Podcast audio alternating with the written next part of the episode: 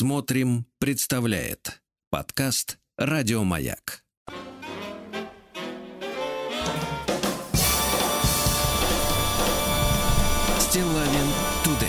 Здравствуйте, дорогие товарищи. Здравствуй, Владик, Божий человек. Здравствуйте, Да. Сергунец тоже божий Ну, я человек. вас прекрасно понимаю в плане Так. вот э, настроения, потому что, если честно, конечно, вот э, вчерашний день отметился э, двумя вещами, вот, которые бы хотелось бы, чтобы их никогда не произошло, и не стало Леонида Ку- Куравлева. да, Кура- Куравлева, и совсем уже поздно ночью э, пришли известия о том, что не стало Виктора Мирешка. Кошмар какой-то. да. Вот, да, и как-то вот это все. И мы сегодня обязательно э, посвятим часть нашей, нашего эфира этим людям, да, вот, потому что, ну, уже принято говорить такой расхожий, расхожая фраза идиотская, уходит эпоха, она уже как бы не первый год их уходит. Вот такая да. история, да, собственно говоря. Но, э, а, опять же, принято говорить все время в таких случаях, жизнь продолжается, да? Она все время продолжается и продолжается и приносит, извините, прекрати. Да, приносит нам, дубленку сняли с себя. да-да-да, дуб- дубленки и носочки вторые снял с себя, жарко стало от, от работы. Вот. Э, Юра, даже слушатель из Харькова, отозвался на обсуждение на прошлой неделе вопросов э, претензий работников к начальникам и начальников к работникам. Помните, выяснилось, что у нас в аудитории, по крайней мере, в звонящей, э, достаточно много вот этой, этой, этой братьи начальствующей, вы понимаете, да? К сожалению. Да, которая, которая объяснила свое наличие тем, что э, человек, который работает, ему некогда звонить. Из чего следует вывод. человек, который управляет, ему есть как дозвонить. Ему есть куда позвонить и попить кофейку, и пофлиртовать. Э, Ну, в общем, э, заглядение, а не жизнь. Да. И вот Юра отозвался рифмой. Доброе утро, Сергей. Реакционная рифма. Ну, реакционная, конечно, хорошем не очень хорошо звучит, да. Потому что обычно реакционно это когда консерваторы берут верх и выгоняют, например, отовсюду меньшинство начинают выгонять, да, То или такая каких-то эмоциональная рифма. То есть, э, Да, да. Так вот, э, к звучащей э, теме о работе. Итак, стихи. Утро. Опять на работу я еду в рабство на 8 часов к мироеду. Труд удовольствия не принесет. Что меня бесит? Да, собственно, все. Морды коллег Место рабочее. Утренний кофе так часто просроченный. Низкая в целом оплата труда тянется год на работе как два. Но стоит мне вставить наушники в уши, Так. Стилавин Тудей лишь немного послушать, как отступает тоска и печаль, ненависть к жизни уносится вдаль. Краше становятся лица людей. Кофе покрепче, я пободрей. Жизнь так прекрасна, мне хорошо. Даешь сергунца все восемь часов, а? Ну, Чешов. Чешов. Пойду по Чешов немножко сегодня.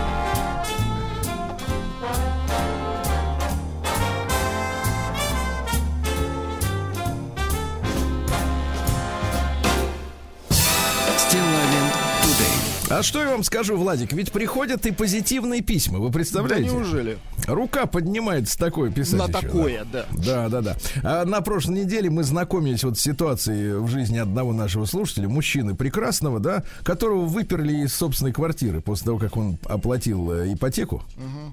Вот, э, да. И после 10 лет брака, и вот пишет нам прекрасная женщина. Есть фотографии. Вот, но вам не надо на них смотреть. Вы заведете и потом будете кнопки путать Хорошо. весь день. Я да. доверяю вашему вкусу. Если Да, заголовок такой. да. А у нас счастливая история, а? Ну, вот так вот. Ну, звучит-то неприятно.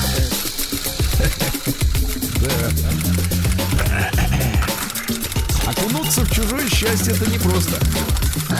Приемная нос. пояс. Народный омбудсмен Сергунец. Да. Доброго дня, Сергей. Меня зовут Наталья, и я совсем недавний слушатель вашей. Ах, вот в чем дело.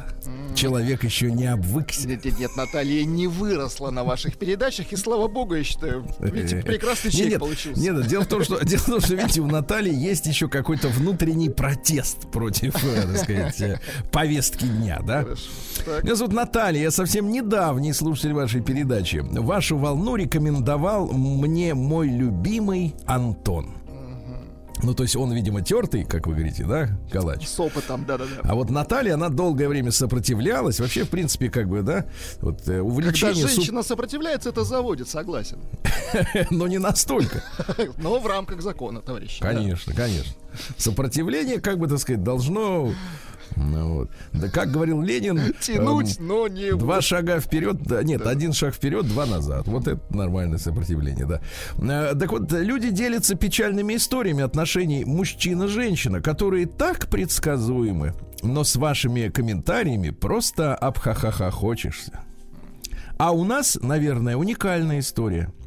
Я и Антон уже взрослые люди. Мне 48, ему 50. Мы жили в одном городе, в Саратове. Он одноклассник моей старшей сестры. Знакомы мы 41 год. Он в третьем классе, а я в первом. В младшие школьные годы я была в него влюблена. Знаете, такая детская любовь без слов и ожиданий. Знаете? Детская любовь, она обычно без слов, да. Вот. Да. Радость для маленькой девочки от того, что этот мальчик просто существует. Вы представляете? Да без класс. слов, без слов он должен быть ответ от себя добавляю. Без слов, что он должен быть ответственным, надежным. Как они там еще говорят-то, да? Э, Щедрым. Честным, да-да-да. Щедрым, да-да-да. Щедрым обязательно, да. Вот, а видите, в школе еще бывает. После, позже перевод нашего класса в новую школу района, занятия спортом в разных секциях. Я Антона больше не видела. Каждый шел своим путем, росли, взрослели, любили, радовались, грустили, семьи, дети, разводы, так сказать, вода, огонь, медные трубы. Но полагаю, что каждый человек хочет быть счастливым и любимым. Я от себя добавлю, даже если женат. Какой вы подлец. Нет, ну из этого текста следует такой Да, правильно? Каждый человек хочет быть счастливым, даже если он женат или замужем, правильно? Вот так. И мы, многоточие. Он добрый, порядочный, щед... Елки зеленые, Вот все-таки вот щедрый. а, щедрый пришло. полезла это вот это вот Ко- фарш этот. Козырная карта пошла, да. Опять щедрый. Ну что Это же вы как все Джокер, так... понимаете, для мужчин. Ну, ведь, щедрый. ну, бабоньки, ну, ну вы же помните свою первую любовь в школе. Ну, не думали вы об этом тогда. Че потом-то это прилезло-то к вам? Ну, добрый, порядочный, хорошо. Щедрый-то зачем э, вот равнять с добротой, правильно? Добрый это когда улыбайся. Но не даешь. Да. Ну вот. Вот и придерживаешь. Слушайте, я тут в магазине был. Такой позор наблюдал. Невероятно. Значит, представьте себе. Значит, семейная пара с ребенком. Значит, ребенок гламурно разодетый э, в дорогие всякие, э, значит, ну представьте себе, лосины с надписями. Ребенок э, лосины, пуховичок. мальчик. М, Девочка. Ну, то есть э, семья с достатком. Хорошо. Ну да, дорого одетая, дорого одетая девочка, значит, э, жена, значит, э, тоже такая вся гламурная, но с каким-то мужским выражением лица. Знаешь, вот бывают женщины с таким вот волевым выражением лица. Ну, это вот- называется выражение на сложных щах. Ну вот не то чтобы сложно, а так вот, знаешь, взгляд такой не женский, совершенно пронзительный, такой тырк, мырк, мырк, вот так вот, да, вот, А, и такой мужской, мужской такой взгляд, и такой тихоня муж, который, значит, вот э, тоже ви- обеспеченный подкаблучник, да, все сумочки собрал, от кассы повез, по- понес, так сказать, в машинку уп- упаковывать. А что меня, так сказать, в этой ситуации, мне это, конечно, не важно, кому как нравится, это пожалуйста. Ну, конечно. Но впечатлило, что наличка вся была у женщины в кошельке. Еще и наличка, прекрасно. Все у нее, понимаешь, а он только носильщик. Да-да-да.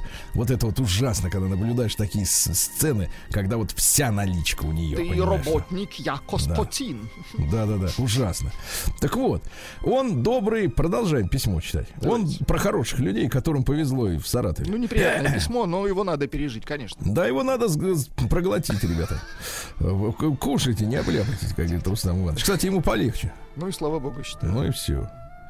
Да, он добрый, порядочный, щедрый, запятая. Я тоже хорошая.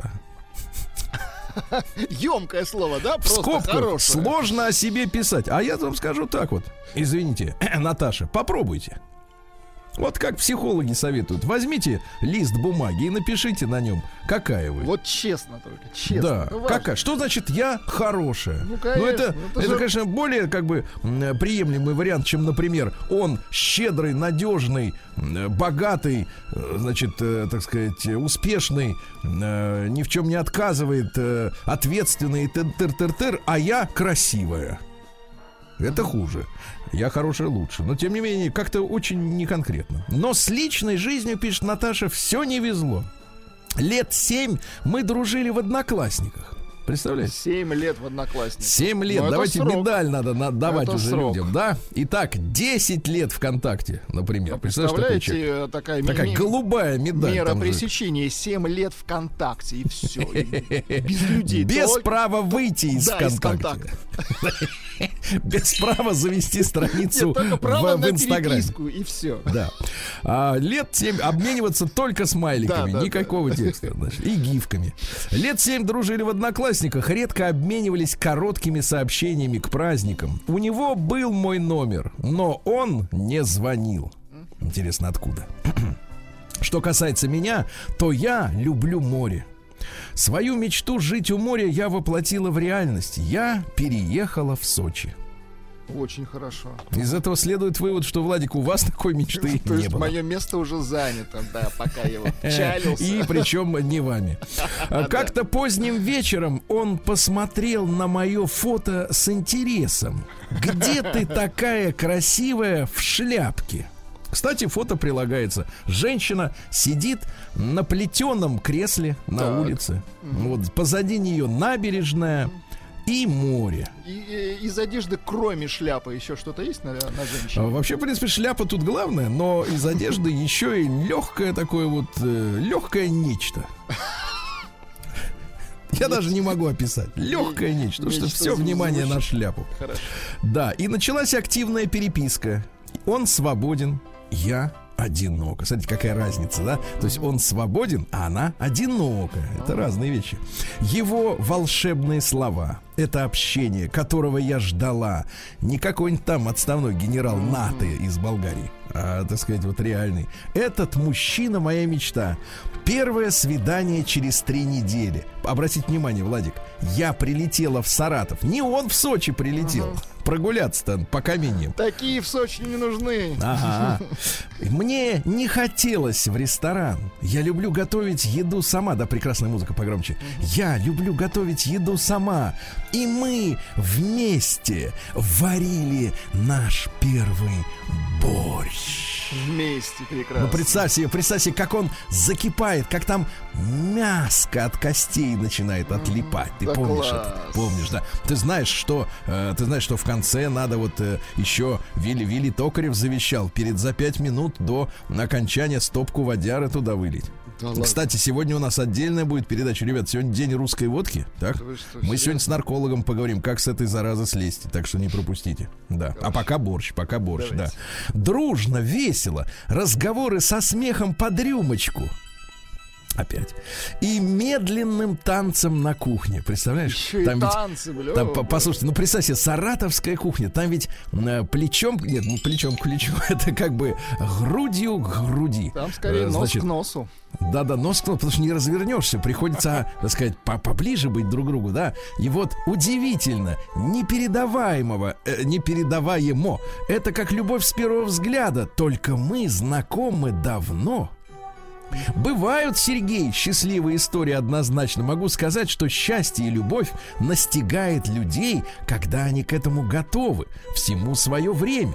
Возможно, это не для эфира, но для коллекции счастливых историй. Ваши слушатели Антон и Наталья. И дальше любопытно. Саратов, э, дробь, Сочи. То есть, э, я так понимаю, что залог счастья заключается в том, что э, ребятки по-прежнему приезжают на борщ друг к другу. Слушайте, ну если она живет с ним наездами, то в принципе. Давайте счастье... вахтовый метод, да? Это... Или, как говорят, как говорят, брак выходного дня, как говорят циничные психологи, да? Ну что же, Наташа, в таком случае верю. Прием корреспонденции круглосуточно. Адрес стилавинсобакабк.ру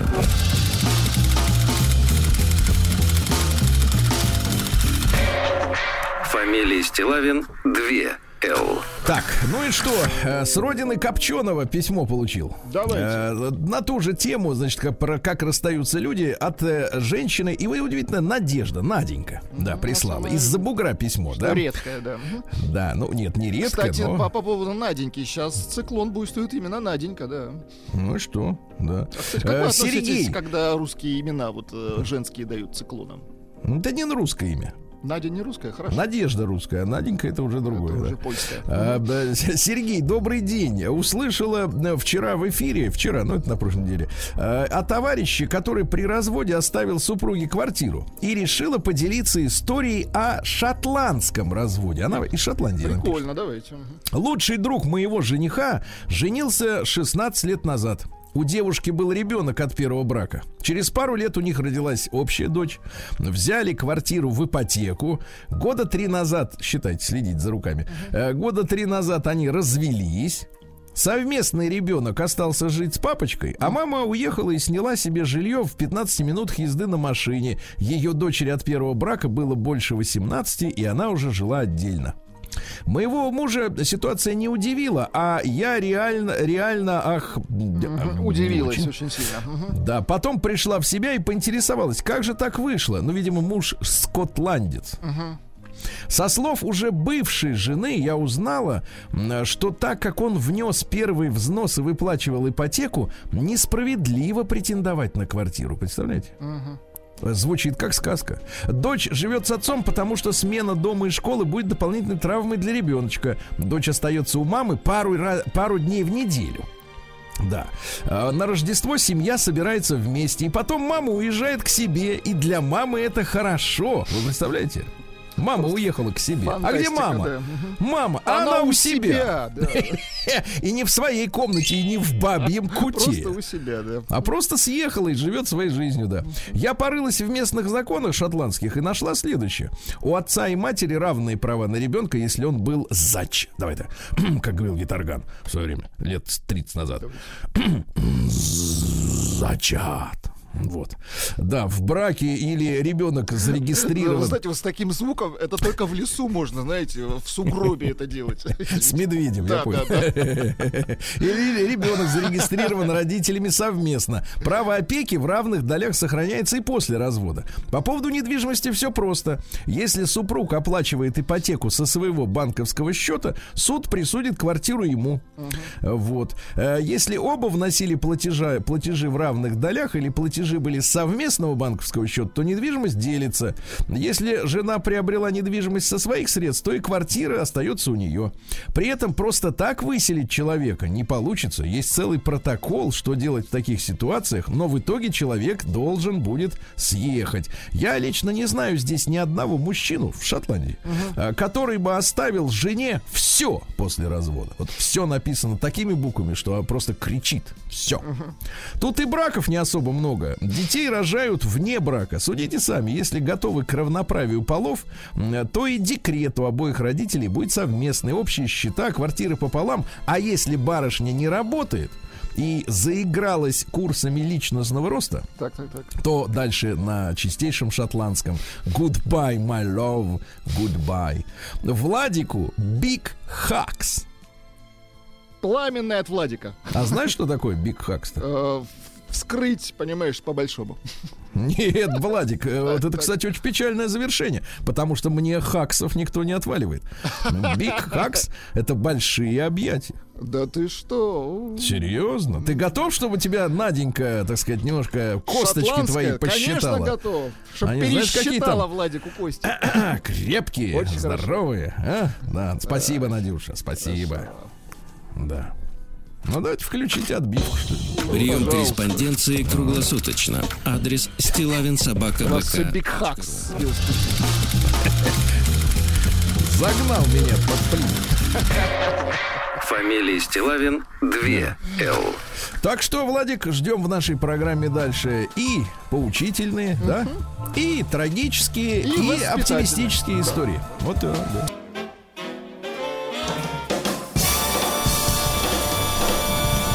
Стилавин Тудей.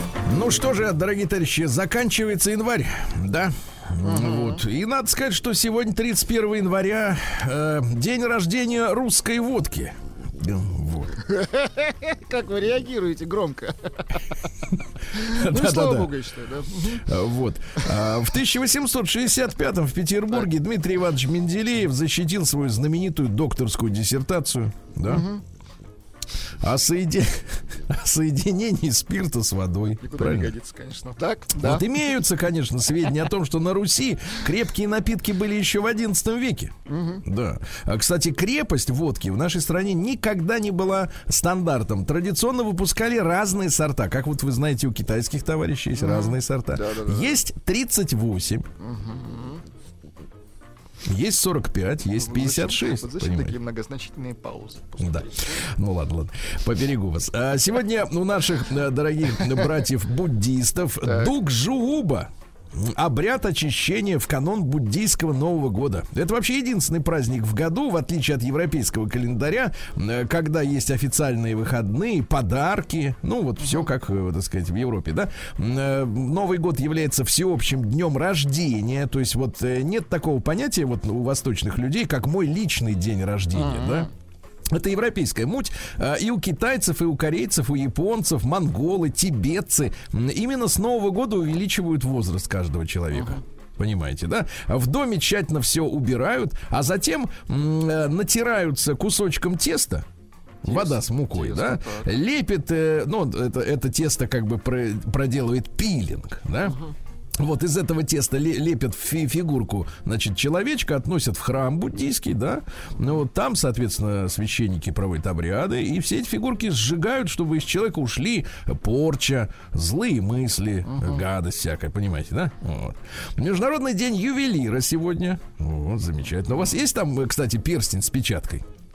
Конечно, есть. Не, у меня, кстати, никогда никаких не было ювелирных изделий. А может вам подарить на день рождения? С ума Хотите? С ума сошли. Например, с аметистом, как у э, этого самого, Как у этого, кого? как же его У Михалкова? Да-да-да, как у него. Да, дальше. Международный день зебры. Ну, до сих пор ученые не понимают, зачем она. Ну, зачем понятно, а вот как полосатая, непонятно, да? Как так вышло, да. Да. День ленты скотч сегодня. Полезная вещь. Говорят, сейчас даже и космонавты берут с собой обязательно эту ленту. Тут мало ли что там какой-нибудь Ну, идиот просверлит опять дырку. ага. Да. День обними экономиста. Понимаю, ему сейчас Было бы за что. День рисования солнца на снегу. Прекрасно. День вдохнови свое сердце искусством. Мгм. День польского иллюзиониста. Особенного. Да, день горячего шоколада. Ну и пару, так сказать, тройка наших любимых. Во-первых, день костюма гориллы. Да. День под названием Ешь брюссельскую капусту. Слушайте, а как выглядит вот брюссельская капуста? Кушали вы? Брюссельская, что-то знакомое. Да-да-да. День под названием День наоборот. Ну и пару, пару праздников понятных. День коктейля бренди Александр. Слушайте, я вот всегда догадывался, почему вообще, в принципе, возникали коктейли. Этот коктейль появился, э, значит, э, еще в 1915 году, да? Там, короче, бренди смешивают с ликером. И добавляют сливки и, и прочее, прочее. Но суть не в этом. Суть в том, что популярность этого коктейля Ал- Александр э, получил большое в 20-30-е годы м, 20 века, когда очень снизилось качество алкоголя, и как раз вот эти добавки были призваны за, за, ну, закамуфлировать мерзкое, Ну, чтобы, мерзкое- да-да-да, мерзкое облагородить качество. барматуху. Мгм. да, ну то есть вот коктейли это когда дрянь совсем всё смешивают. плохо. Мгм. Дрянь. Ну и сегодня русский народный праздник Афанасий Ломонос. В Афанасьев день самый крень, крень слово, слышали такое? Самые морозы. Не страшен мороз, Владик, когда укрыт нос. Ясно?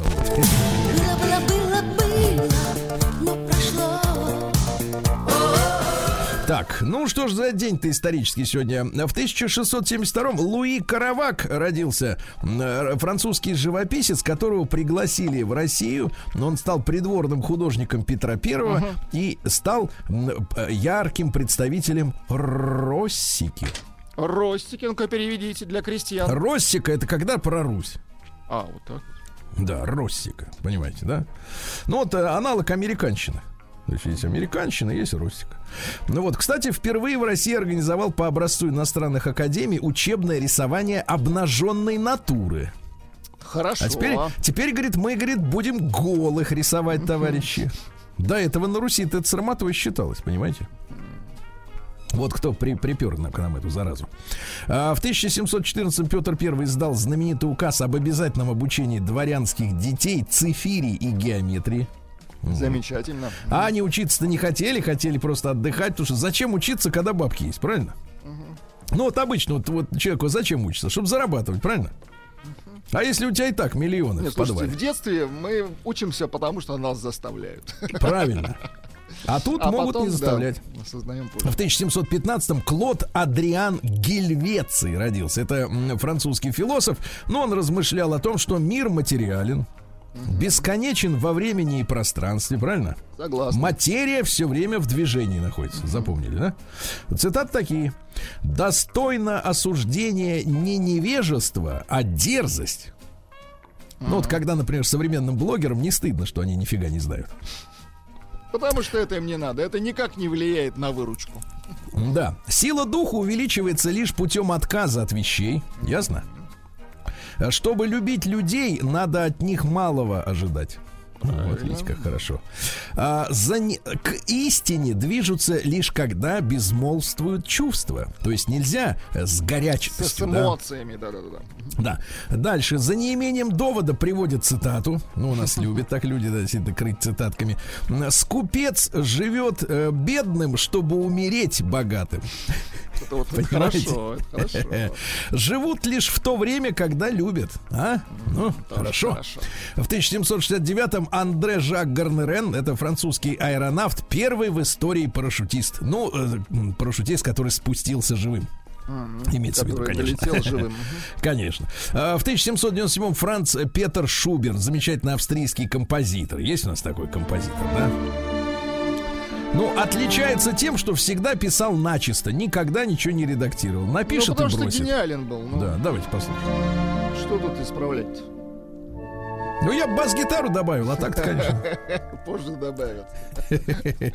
Вот. э, Моя музыка это результат моего таланта и моей нищеты. Вот что говорил, понимаете?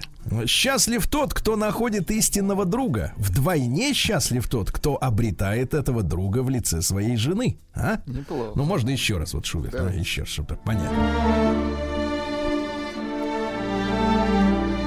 Романтический, правильно? Не, шикарная мелодия. Хочется же как-то вот, чтобы море плескалось в кадре. да.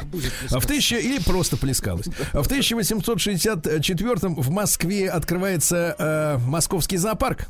Вот э, сейчас в коллекции зоопарка 1267 видов животных, э, 10 с половиной тысяч особей, то Вы, есть кстати, вот зоопарки-то любите. Вот вам не жалко животных? Вы знаете, я животных перестал жалеть в зоопарках после того, как узнал, что до 1956 года в Европе э, выставляли в зоопарках людей Это было такое. Ужас. из Африки. В Бельгии, например, да, в 1958 последняя, последняя была, так сказать, выставка людей, негров э, в зоопарке в Бельгии.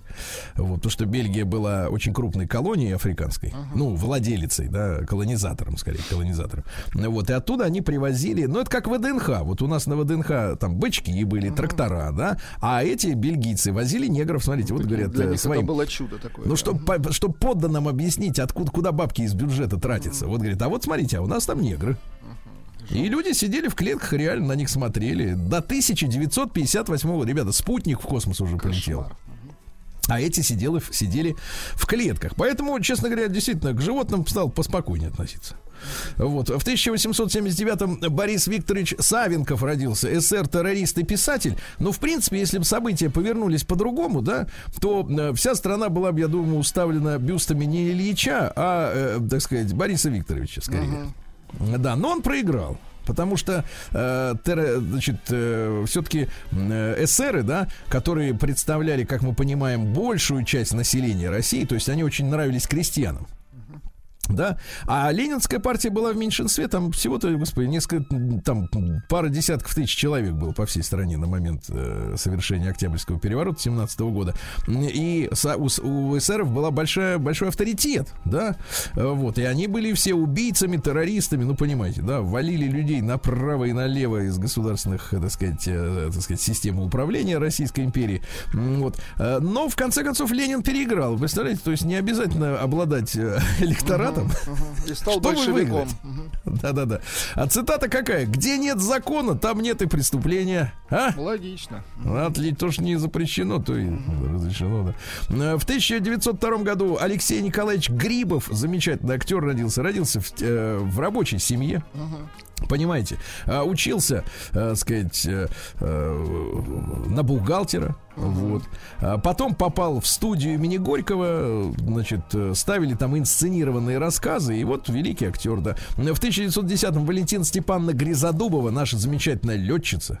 А, Кстати, дочка русского авиаконструктора, изобретателя и тоже летчика Степана Васильевича Гризодубова. Она, она уже в два с половиной года поднялась на отцовском самолете, представляете, в Круто. кого Чуть не сказал в космос. Ну, Вот. Да, ну да. Да, а в и до 1900... космоса недалеко. Ну. Да, в 1911 году родилась Ванга сегодня. М-м. Мы Да. О ней будем говорить сегодня, я так понимаю, да? А я вот выполню вашу просьбу, наконец-то поговорить. Старую просьбу хотелось бы. Да, узнать. да, да, наконец-то поговорить, потому что это важная история. Важно. Все плюются, говорят, ой, да ладно, это все какие-то сказки, а все слушают все равно. Конечно, Понимаешь, парадокс, конечно. парадокс заключается в этом, да. Это вот как э, э, в Англии, помню, говорили там, что есть у них такая газета Сан. Солнце э, желтое, да, и, и там на последней странице э, обязательно девка полуголая. Вот, ну, стандарт такой, да. Так вот, э, все говорят, что, мол, Сан это желтая, мерзкая газета, но каждый знает, какую девку опубликовали на этой неделе. Понимаете? да? Отвратительно, согласен. Да. А В 1912 году в газете Нью-Йорк Evening Journal опубликована первая в мире страница комиксов. И понеслась, Понимаете, да? в общем, история с Да, да, да. А в 21 году родился Марио Ланца. Во-первых, вообще он кокотца. Кокотца. Ну, с такой фамилией-то на эстраде делать нечего. Певец замечательный, да? Как говорится. С прошедшими поздравляю вас. Вот знаете, э, в последнее время говорят вот люди, что, мол, вот, например, Данила Козловский на, по-английски с акцентом говорит, да? Как-то ставят ему в вину. А вы послушайте этого кокотцу, как он говорит. True. Тоже, знаешь, не ахти, правильно? Вообще. Ну и в тот же день родился Владислав Игнатьевич Стржельчик, замечательный наш актер, народный артист Советского Союза. А? По-русски Вот. говорит без акцента. Было, было, было, но Да, друзья мои, заканчивается январь. Э, В 32 году в этот день, ну то есть 90 лет назад, состоялся пуск, запуск, то есть первой домной магнитки, помните? Конечно, магнит. Да, да, да, да, да. У подножия, у подножия горы Магнитной. Вот. Ну и, соответственно, Урало-Кузбасский, так сказать, угольный бассейн, да. Вот. А В 39 году Александр Шалович Пороховщиков родился. Замечательный актер. Нет его с нами э, уже э, несколько лет, да, но помним его. В 43 году в этот день фельдмаршал Паулюс сдался под Сталинградом советским войскам. Что только Гитлер не делал, чтобы Паулюс не сдавался. Он даже его сделал фельдмаршалом. Говорит, ну уж говорит, Гитлер сидит там, думает, говорит, ну уж фельдмаршал-то точно не может сдаться. Точно. Понимаешь, да? Ладно, там какой-нибудь майор или м, подполковник, ну, фельдмаршал, но все равно сдался, понимаешь? Да. Так вы же понимаете, да, что под Сталинградом наши использовали уникальную технологию, да, э, боя, э, лишили немцев возможности использовать авиацию и артиллерию, потому что завязали бои, бои внутри города, перемешались и тем самым спасли вот от бомбардировок и, так сказать, обстрелов, артобстрелов. В этот день, что же интересного еще, в 51 году родился Харви Уэйн Кейси, э, вокалист американской группы Кейси и Солнечный оркестр. А?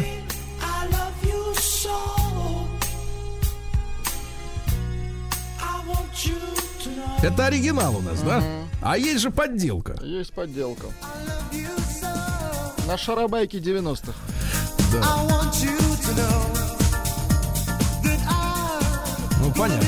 Э, Да, в 52 году родилась э, Надежда Николаевна Рушева, Надя Рушева. Помните, замечательная девочка-художник, э, которая иллюстрировала произведения Пушкина, и Толстого, и, Буга, и Булгакова, да? М, Вот, и все удивлялись. Как-то вот так вот дети умеют так вот чувствовать, понимаете, да? Как взрослые. Мгм. Да, как взрослый, ведь это ненормально, если, так сказать, вот девочка, например, учится в университете, да, или девочка пишет стихи, или девочка иллюстрирует Толстого. А бывает, бывает, да-да-да. Сергей Борисович Иванов родился в 53 году, наш государственный деятель, с днем рождения, да. В 54 году Адриан Ванденбург, э, голландский музыкант, гитарист группы «Белая змея». Да вы что, гитарист, ну-ка. Он сказал, песня называется «Тиц». Ну, хорошо играет, да. Да-да-да. В 55 году в США продемонстрирована работа первого музыкального синтезатора. Да, то есть вот в музыку полезли звуки, которых нет. Электроника, да класс. Вот вы как относитесь к электронной культуре? Отлично отношусь, если она в меру, если это со вкусом, то это шик. А если Правда? это вот шарабайка какая-нибудь, вот сейчас, подождите, вот, вот она была только что. Вот такой синтезатор нам не нужен. Вот это шарабайка называется. Я вас понимаю, да. Ну, там просто уволили барабанщика и включили драм-машину. У вас личные претензии, да. В 56 году, друзья, мы вспоминаем сегодня добрым словом, естественно, Веру Глаголеву. Вот актриса родилась, да. А В, в тот же день родился Джонни Роттон. Он вообще был Джон Лайден, но говорит, я буду Роттоном. Группа Sex Pistols.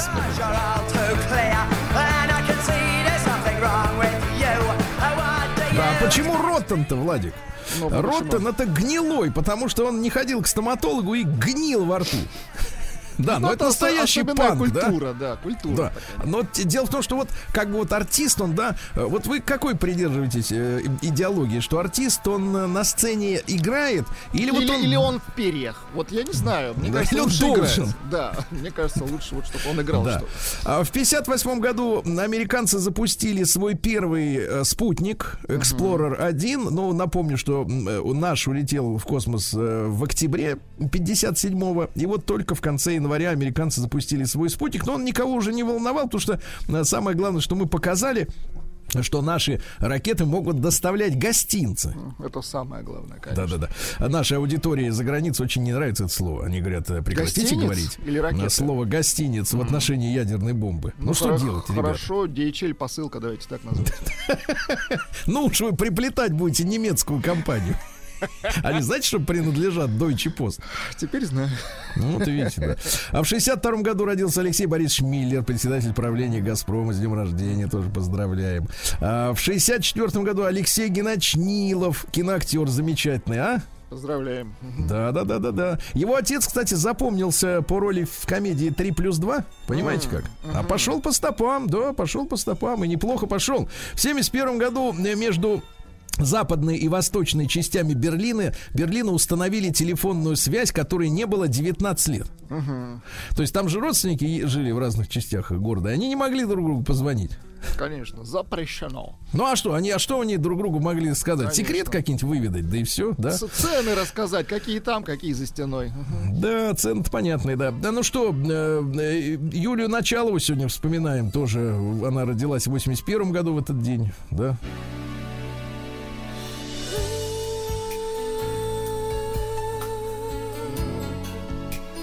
Вот вы скажите честно, вот эта вот шарабайка вот музыка играет или хорошая? Ну, это уже такая современная, здесь уже намешаны и синтезаторы, и, Намешано, и компьютерные. Да, да, да, Намешано. А в тот же день родился Джастин Тимберлейк. Помните? Талантливый, а что? Вот. Он Да, же был с- актер еще. Талантливый. Мальчонка. Ну, уже не мальчонка, уже так. Они же дружили с Бритни Спирс, понимаешь? Да вы что? Да-да-да, они были, были почти вот поженились. Он Так ей разрешал он ей кофе. сломал, да? Вот Нет, на- он разрешал ей пить и кофе, и чай, и вино. Понимаете? Вот, но что-то у них не срослось, к А сожалению. ну, может, срастется. запретил, да. Знаете, я вот сейчас вот наблюдаю за в- таким ремейком романа Бена Аффлека и Джей Ло. Дженнифер Очень Лопес. красивая пара. Какая красивая пара, действительно. Вот знаете, когда люди э, взрослеют красиво, да? Класс. Ведь у нее же все застраховано, вы знаете. А у него, интересно, застраховано что-нибудь? Он мужчина, он не нуждается в этих делах, да. Ну и что? И в 1990 году в этот день в Москве на Пушкинской площади открыли Макдональдс. Ресторан, как тогда его называют. Хотя да, щас, да, да. Сейчас, и сейчас можно встретить такое название, да. Ресторан. А, Да, ресторан, категорию, да. Вот, э, история такая, что 6 часов, говорят, люди стояли. Ну, диво дивное, конечно. Да, да, да. И, и- Котлету съесть. да, и удивительно, удивительно, что, так сказать, по-прежнему около полутора миллионов э, посетителей у них в день. В день, да? Вот. И удивительно, что люди, даже вот распробовав э, действительно гамбургеры уже, так сказать, вот э, Не- такие... Не первый год, да. классические, да, все равно идут, все равно идут, потому что помнят. помнят, Упертые, да. да. Да, вот да, перетертые.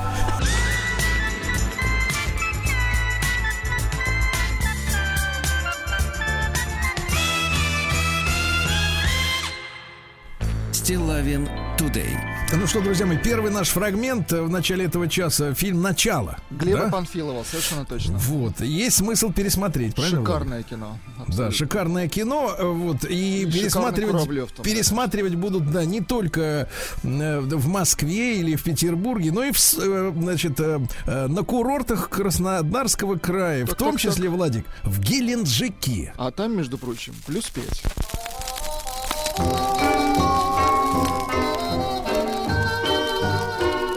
Чтобы песней своей помогать вам в работе, дорогие мои. Жители Геленджика и туристы. Да. А снежный, слушайте, да, удивительная подборка новостей, понимаешь, не грабят. Это, это настораживает, согласен, настораживает. Значит, э, как, Что за люди, да? что, как это вообще? Наши или Значит, не наши? Снежный десант высадился в Геленджике. Так. Значит, э, пришли люди из по, по акции Снежный десант. Они популяризируют здоровый образ жизни. Занимаются профессиональной, профессиональной ориентацией. Очень странно. Да, и воспитательной работой, представляете? Вот Все как один, да. Из-за взрыва в гостинице Геленджика будут судить работников «Газпрома». Ничего себе. Ай-яй-яй-яй-яй-яй. Ну вот, в частной гостинице «Азария» дело было летом прошлого года.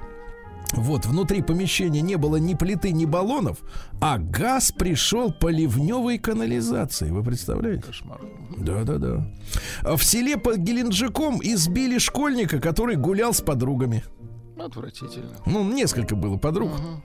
Десятиклассник э, гулял, э, вот, а мимо шли другие ребята без подруг. Они, Они позавидовали, завидовать, позавидовали конечно, и конечно. решили, значит, десятиклассника немножко, так сказать, подрихтовать. Они понятно. спросили, зачем тебе столько? Он говорит, а вот эти запасные. Не ваше собачье дело, А, вот, сказал да, он и вот получил. так. да. Да. А, Жителям Геленджика отказали в референдуме по новому генеральному плану развития города. Да. А, Вот, говорят, не получится, товарищи. А Они говорят, это не вам решать. Вот так. Да. А Церковное озеро, это так называется, в Геленджике через суд пытаются признать государственной собственностью. Ушло озеро целиком в частные руки в 2013 году. А Представляете? так можно, да, целое озеро выкупить? Было можно, а сейчас не знаю. Непогода в Геленджике разрушила центральный пляж Дельфин. Вы представляете? Ужас. Да-да-да, перевернула непогода беседки, навесы. В море смыло береговую линию, на которой летом То есть, отдыхали если туристы. будут спрашивать, где береговая линия, в море. Смыло. В море. Да, В море. эти береговые линии теперь в море, да. В мэрии Геленджика рассказали о прибывших на зимовку лебедях. Э, Говорят, э, хотим попросить э, товарищей отдыхающих и жителей подкармливать пернатых. И Подкармливать, пока да. не есть. Да, обязательно надо. Единственное, что не написано, чем, так сказать, подкармливать. Ну, говорят, Ну, хлебом точно нельзя. Нельзя, Для да. это Блогера смыло волной в Геленджике во время съемок видео. Подождите, то есть смыло береговую линию, а потом Вместе и с блогера. блогером. Да. Да. В Геленджике вводят график подачи воды. То есть Хорошо. вода будет не Ну, не та, которая в море, другая. Ну и, наконец, давайте совсем уже хорошее сообщение. Смотрите, ни ограбление, ни, ни штурма микрозаймов, да, Э, вот, ни насилия Это никакого, ну, просто кроме чудная школьника. долина. Да, американский рэпер Snoop Dogg опубликовал видео с набережной Геленджика и подписал фразой «сильно скучал по этому». Да ладно? Фейк ньюс. Точно? Или? Реально. Стилавин Today. Ну, Snoop Dogg, он такой, немножко Ну, он такой, да. сумасшедший, это да. Это есть. Кашляет все время. Да. В России могут запретить, наконец-таки, уничтожение продуктов питания, которые конфисковываются, но Ну, при этом признаются пригодны. Ну зачем давить помидоры трактором? Если их можно съесть, конечно. Конечно. Просто вопрос в том, кто есть будет и как. Понимаете? Это очень важно. В России должники получат послабление. Дело в том, что с 1 февраля э, судебные приставы не смогут отнимать тупо 70% дохода по, по- по задолженностям. То есть раньше могли тупо, а теперь будут э, изучать, Мгм. теперь будут изучать прожиточный минимум Ну, э, для социально-демографической группы, к которой относится должник. То есть, если привычите, э, так сказать, например, алиментов, он не сможет дальше кушать, Ну, выжить, грубо говоря, конечно. да, то будут вычитать меньше, чем э, 70%. Правильно. Понимаете. А, HR-специалисты, ну это кадровики, Human а, ресурс. Мгм. да, назвали отрасли самой сильной нехваткой кадров. Давайте. Итак, куда пойти работать, IT, Владик? наверное. В продажах не хватает 327 тысяч человек. Ничего себе. Так, рабочего персонала 123 тысячи э, мест рабочих имеется в виду. В IT-индустрии 120 тысяч. В транспорте и логистике 115 тысяч. Да? В строительстве 113, товарищи. В сельском хозяйстве 105, столько же и в- на производстве. И даже в маркетинге, в рекламе и среди пиарщиков не хватает 52 тысячи душ. Откуда ж безработица берет? Они просто тупо не хотят работать люди. Вы понимаете, в чем дело? Слушайте, а вы сейчас вот выявили, вот расковыряли своим ногтем, ну вот лакированным, расковыряли эту болячку, а вам сейчас прилетит, сейчас вам люди Хорошо, напишут, ах ты хорошо. дрянь, дрянь так и напишут, да. дрянь. Россияне рассказали, когда заработали первые деньги, Так. а большинство Ну, не на заработали... работе, я так понимаю, потому что работать-то некому. Ну, большинство заработали, э, когда Так. мне было еще 18 лет, Хорошо. Э, 29% после начали уже как-то вкалывать, а 16% в 14 лет и ранее получили свои первые деньги. Им они очень были, этим людям нужны деньги, эти деньги этим людям э, для того, чтобы почувствовать себя независимым. Понимаете? Ты когда с деньгами, да, вот ты, в принципе, э, что можешь? В каком смысле независим. Так, а может, хоть что Нет, можешь, когда ты понимаешь? с деньгами, не надо никого грабить, правильно? Точно. а? Вот, во-первых, да. Диетологи назвали продукт, который помогут выглядеть моложе. Вот у вас есть такая проблема? У меня такой проблемы нет.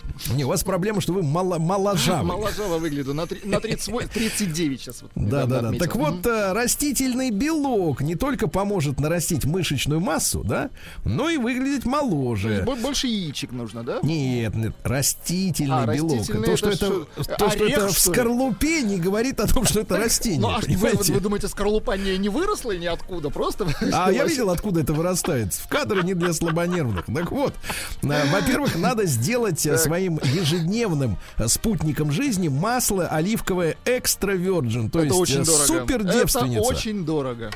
Супер девственница это всегда очень дорого. Супер девственница дорого, но, но если хочешь выглядеть... ди- Подождите, да- откуда там белок в масле? Что за бред? Откуда? Только с дерева давит.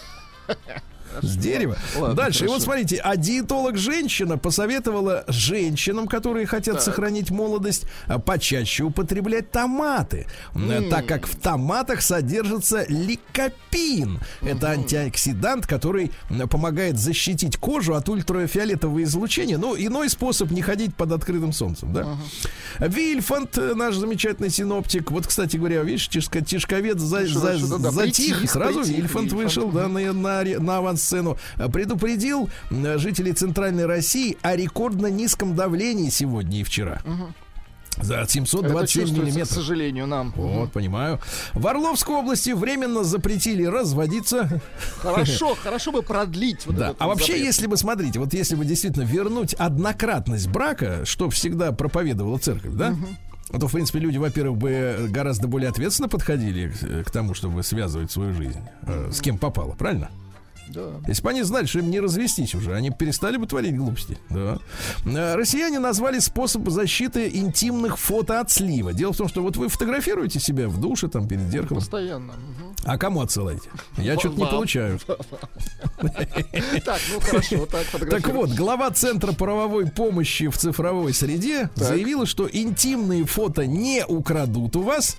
Теперь, Э, внимание, С ответ. какого заявления это такое? Внимание, внимание, не украдут, если у вас их нет. Нет, гениально, гениально. Гениально. То же самое, кстати, я в свою очередь Если у вас нет денег, у вас их не украдут. Да-да-да. Правильно? А на Кубани, в Краснодарском крае, семья купила дом, а внутри 100 змей. А? Вот, хорошо.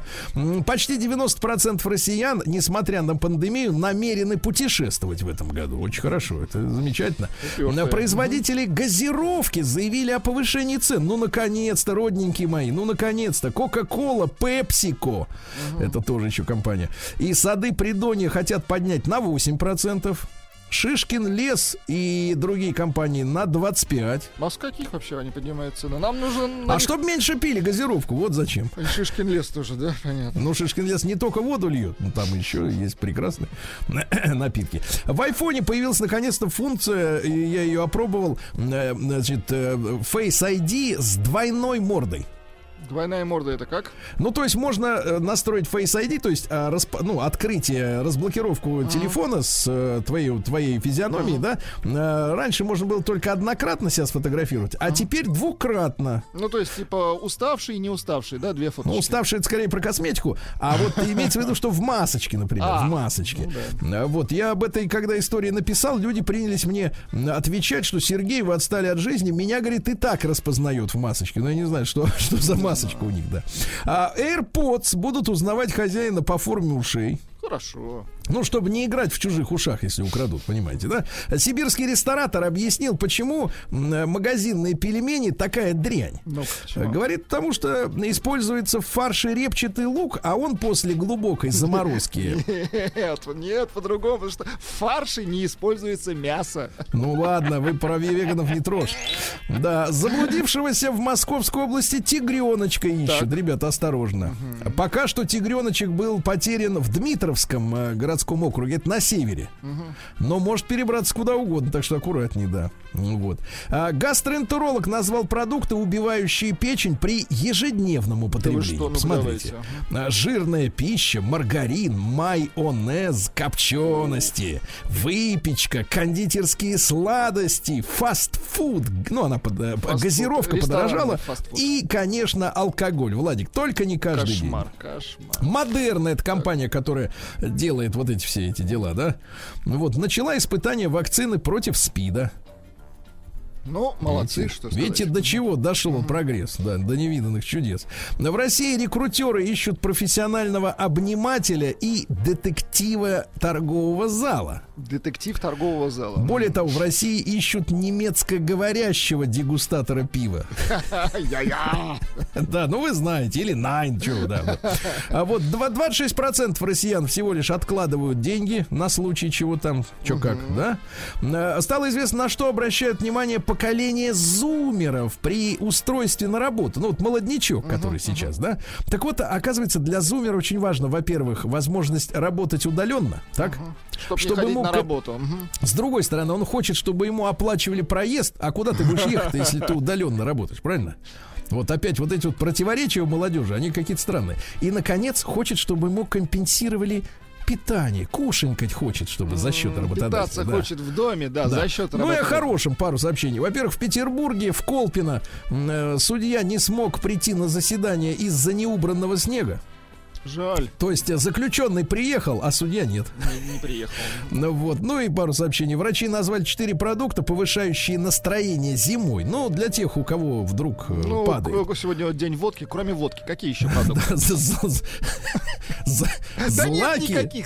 Злаки и темный шоколад. Злаки, А, шоколад, да-да-да. В Крыму прошел снегопад. Ну и, наконец, давайте пару сообщений. Во-первых, россияне в прошлом году стали чаще покупать мясо, а хлеб реже. Хорошо. Хорошо. правильно. Ну и священник-психолог назвал семинары личностного роста манипуляцией. Ну, может быть, мы наконец-то доберемся и до, э, так сказать, официального расследования античеловеческой деятельности этих всех шарлатанов. Хотелось бы, да. Да. Без семинаров.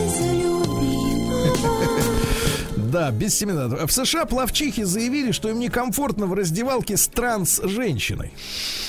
А Дело в том, что включили в команду транс-женщину, да, а, которая уже по- побила рекорды США в заплывах на 200, 500, 1500 метров вольным стилем. В последнем старте, не спеша, она опередила ближайшую пр- преследовательницу, настоящую женщину, на 38 секунд.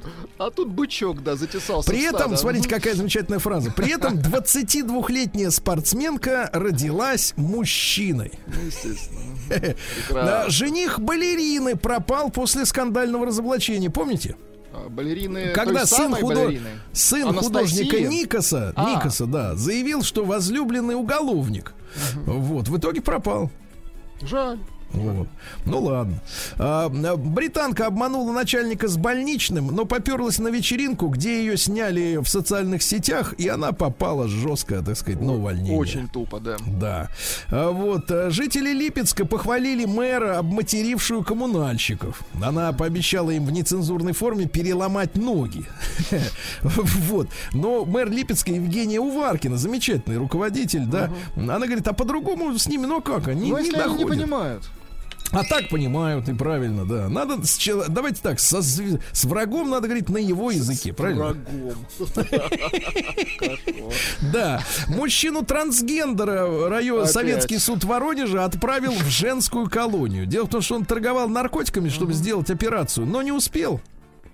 И вот теперь он отправлен в мужскую колонию. Сказать, там, да, Там да. ему да, да, да, Да, там, да, там, конечно. Ну и давайте перейдем к капитализму.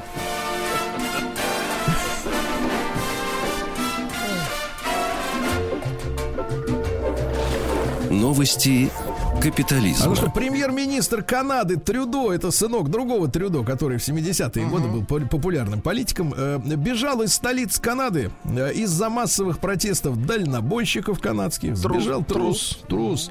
Американские ихтиологи выяснили, что рыбы еще 155 миллионов лет назад у- у- научились общаться с звуком. Круто. Дисней решил переснять Белоснежку без стереотипов и значит, сняли с ролей актеров-карликов, которые должны были играть Прекрасно, гномов. прекрасно. Да. Ну что еще интересного? А, Больше ста посетителей зоопарков США оказались запертыми с дикими зверьми из-за хулиганов. Видите, да? Ну и что интересного? Ну и в- актер, актер Шон Пен, бывший муж Мадонны. Знаем такое, да. Заявил, что гены трусости заставили мужчин сменить джинсы на юбки. А, Вот так вот. вот так. Давай так, сменить трусы на трусики. Вот так вот. Россия криминальная. Ну что, в находке на севере э, мужчина поджег автомобиль, пытаясь его угнать. Вот урод. Да, в Бурятии мужчина угрожал жене и фельдшеру скорой помощи гранатой, но подорвался сам. Ну, Психически, Ну да. так вот, да. Э, Главный врач Петербургского медцентра арестован после отравления пациента в баре. Слышали, да? Кошмар. Там людям делали диагностику жели- желудочно-кишечного тракта и вводили для исследования барий. Но я так понимаю, перепутали дозировку э, упыри. Ну, понятно.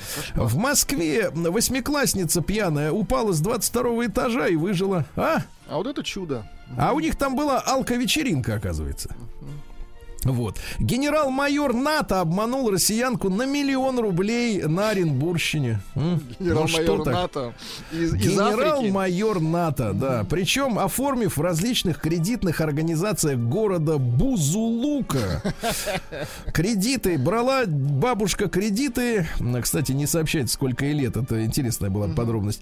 Э, Кредиты брала на миллион сто восемьдесят шесть э, тысяч рублей. пере- Перевела их жениху генералу. Жениху, да. Жениху, жених генерал, наверное, из с Киева, А- мне а- кажется. Афроамериканец. Да. Да, с киевский афроамериканец, да.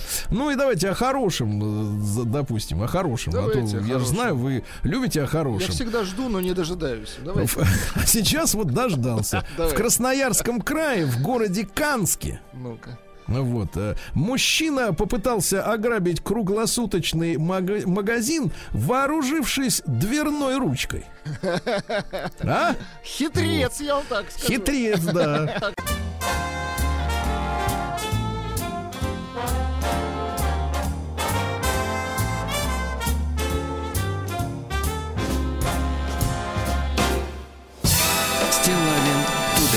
Друзья мои, не скрою, у нас были э, э, в нашей команде другие планы для сегодняшнего нашего утреннего эфира, но дело в том, что мы люди, и я считаю, что мы с вами э, должны почтить память э, замечательного актера Леонида Вячеславовича Куравлева да, которого не стало э, вчера, в воскресенье. И вы знаете, как-то это все повалилось, и поздно вечером, уже ночью стало известно, что э, умер Виктор Мирешко. Это, ну, я не знаю, кто он для вас в большей степени, да, кто-то, может быть, вспомнит э, просто замечательного, обаятельного, очень колоритного человека, да, мужчину всегда, всегда с улыбкой, всегда вот э, с э, каким-то, с теплотой ведущего кинопанорамы, помните, он много времени вел эту программу. Для меня, в первую очередь, Виктор является автором сценария фильма «Полеты во сне и наяву». Шикарное кино, да. Вы знаете, я, когда был маленьким, таким как Владик, Вы вот, его не я пы- видели, наверное. нет, нет, я пытался смотреть этот фильм, он всегда мне казался какой-то ерундой, какая-то вот какая-то какая-то барахло какое-то, думаю, ну что там, какой-то неудачник ходит. Ну да, актеры, конечно, выдающиеся, ну смотришь, там, там и Табаков, Да и Меньшиков юный, созвездие, да. э, еще до того, как он возглавил театр. Ну вот. И, Гурченко, и, и Олег Янковский, ну Олег Иванович это вообще, э, так сказать, столб, я считаю, нашей, нашей, нашего кинематографа и театра, да, великий человек. А вот все вместе, вы знаете, вот когда был э, юным, все это как-то не увязывалось, думаю, ну какая-то вот о чем они, что здесь такое? И вот когда я, честно говоря, этот фильм посмотрел уже будучи, ну, ровесником или даже перескочив э, через возраст главного героя по фильму, да, ему там 40 с копейками, вот, и, и вы знаете, тогда открылась абсолютная какая-то вот такая э, истина в, в этом кино, я вдруг понял, э, что авторы, и в первую очередь, конечно, Виктор Мирешко, да, как автор сценария, потому что кино начинается с крепкого сценария, да, потом уже режиссер может, э, э, монтажеры, актеры все либо исправить, либо улучшить, да, но если плохой сценарий, улучшить уже невозможно никакими усилиями. Вот великий сценарий, великая драматургия кинематографическая Мирешка, да, хотя он был тогда в принципе, ну что, ну уже, да, зрелым человеком, да, он даже 37-го года рождения, они фактически с Куравлевым-то, ну, почти ровесники, почти, почти ровесники, погодки. Вот. И, и, и вы знаете, вот этот фильм, который был вы- вышел в 82 году, во-первых, он а, потрясающе сделан с точки зрения вот э, необычности в плане традиций советского кино. Вот в советском кино было принято, знаете, изображать жизнь, иллюстрировать жизнь при помощи советских композиторов. То есть э, жизнь показывалась такой немножко фальшивой, там всегда на фоне играла оригинальная музыка, а в э, фильме «Ма- «Полет во сне и наяву» звучат на, на заднем фоне хиты, которые действительно тогда были, вот в том числе иностранные, да. Ну, то есть музыка очень актуальная, но самое главное, это, знаете, вот история не то чтобы переживаний, это не переживание, и это не трагедия, а может быть какая-то вот потрясающе показана правильно, теперь уже это я понимаю, э, вообще мужская философия. Философия взрослого мужчины, да, а, а, которая вот до, до, до того, как ты сам доберешься там до 40, то она не очень понятна, а потом не то, что понятно, а думаешь, елки, класс, да. Да, все так и есть.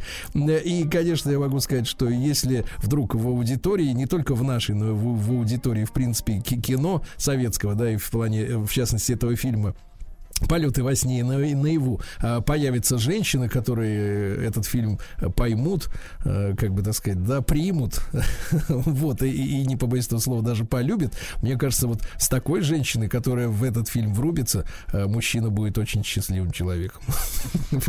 Потому что, знаете, вот в ответ на все вот эти идиотские последние годы требования, постоянно требования, требования, требования от мужчин, всего только что можно, да, этот фильм рассказывает о том, что, в принципе, от мужчины тупо требуют что-то.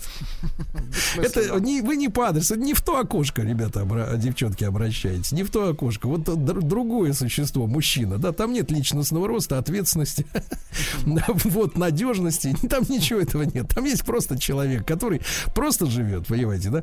И вот, э, и в этом смысле, конечно, Виктор Мирешко, как автор этого фильма, именно с точки зрения драматургии, да, вот и самой темы, и диалоги, и, и- и то, что там показано, ну, в принципе, гениальный человек. Гениальный человек, который вот так вот схватил, схватил, э, схватил суть, э, да, вот э, э, ровесников, да, скажем так. И, и более того, оказывается, что это явление не только там э, поколение тем, кому в 80-е было э, 40 лет, да, а это и продолжается Ну, история. То есть конечно, это фильм о мужчине, конечно. Время это идет, всё. да, время идет, а мужчины не меняются. Вот Ну, как бы не нет, хотели извините, нас... песни меняются, а мужчина нет. Да, как бы не хотели нас переломать через колено, да, и сделать какими-то героями сказочных э, этих самых э, фантазийных каких-то произведений, да, женщины, а ничего не получается, потому что, ну, вот такая суть, девчонки, такая суть. Вы не обижайте, я с любовью это говорю. Такая история.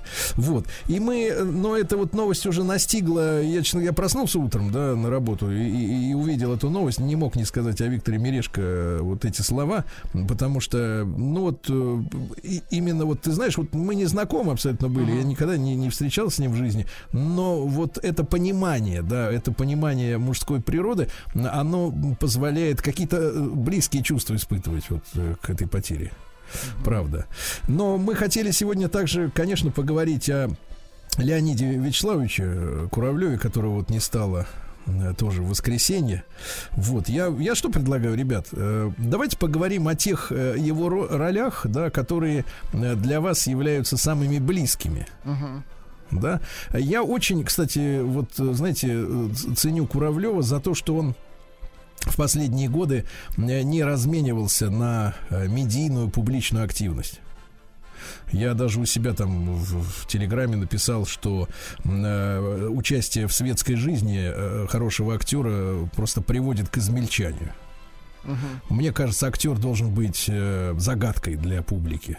Должны быть его роли, а вот это вот тщеславие показываться перед телекамерами, э, светить, так сказать, физиономии, уж не дай бог, я говорю, и, там участвовать в скандалах, расследованиях и прочее, так сказать, вот этой бодяги всей, ну, это совсем уже никуда не годится.